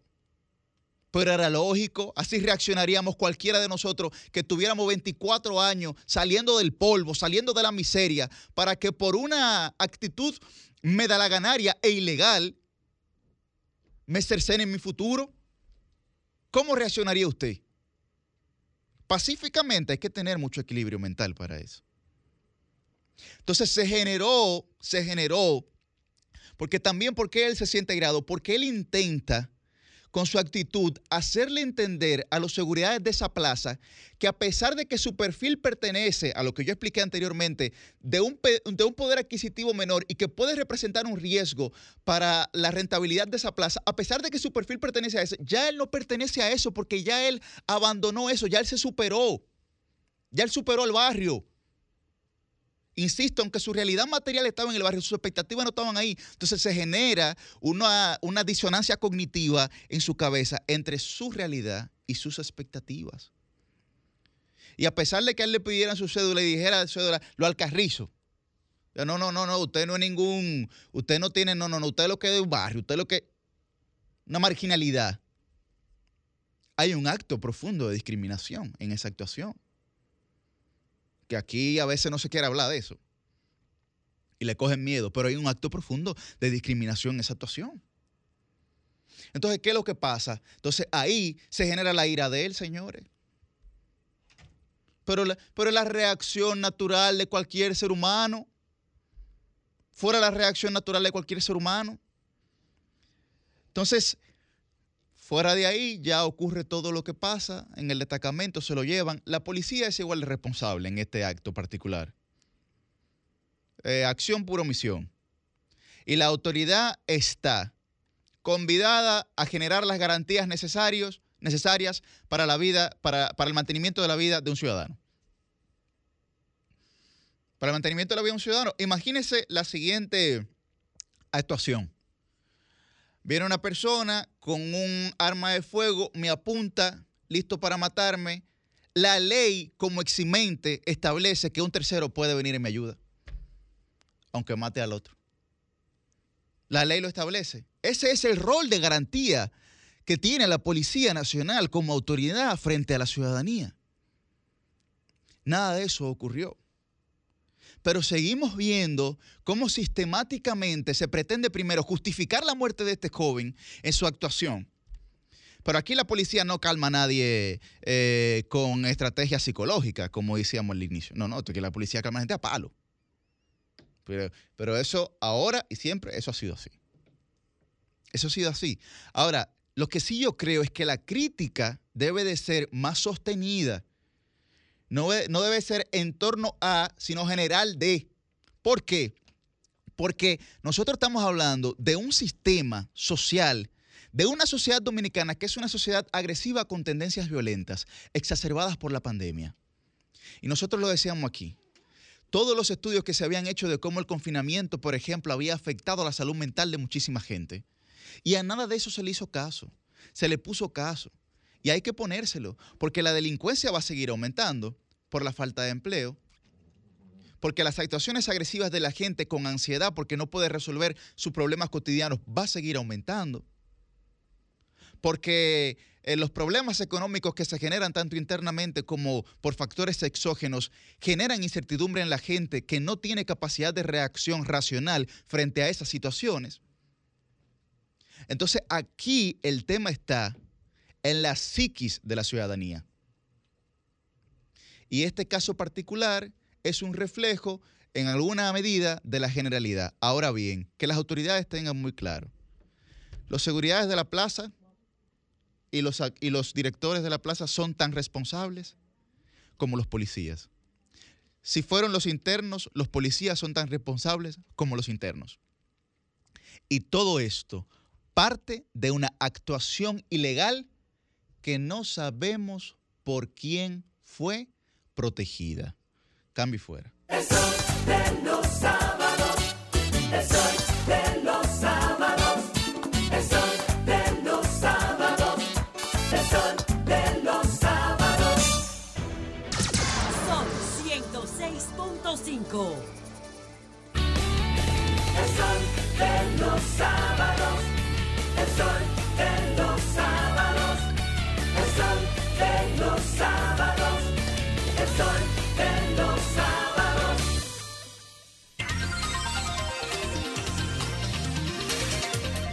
A las 9 y 47 de la mañana vamos a escuchar lo que piensa la gente de este caso de David de los Santos, si ustedes entienden que, eh, que el tema de la policía es mucho más profundo que esto y cuál es la reflexión que tienen. Y si, y si creen que, como dicen uno por ahí, que fue por, por la actuación de él o fue por la actuación Y el oyente de que la llamó policía. ahorita durante la entrevista que quería expresarse de Ah, otros a- a temas Máximo, puede sí, sí, ahora. Máximo, Sí, que, claro. que llame en este momento. Vamos a lanzar. Comunícate 809-540-1065. 1-809-200-1065 desde el interior sin cargos. 1-833-610-1065 desde los Estados Unidos. Sol 106.5, la más interactiva.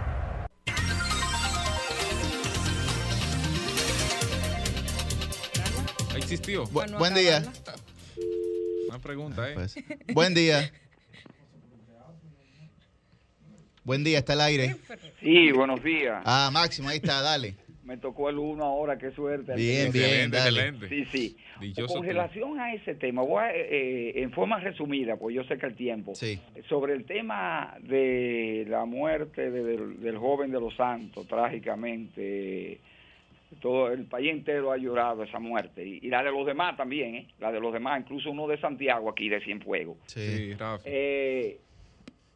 Me adhiero en gran medida a tus comentarios. Y hay algo que hiciste al principio, que fue decir que el, el país se ha inmunizado ya y todo lo ve con una expresión popular de que eso huele así, lo que ocurre a todos los niveles, a todos, los crímenes, los atracos, la droga, los secuestros, los desaparecidos e incluso los familiares de las víctimas te dicen, "Eh, yo voy a dejar eso así, otros recurren a algo peor, que la venganza. Mucha de gente que aparece por ahí muerta es fruto de venganza, sepan ustedes. ¿eh?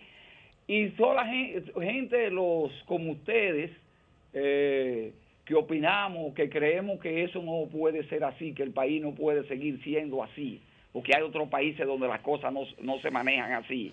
Nos ve mucha gente hasta como ridículo. En el caso de ese joven y de las actuaciones de la policía, se habla mucho de la reforma policial como si va a ser un antídoto. La solución al COVID mágica, que fue la vacuna, la del cáncer que no aparece, y no es verdad, eso es crear expectativas negativas.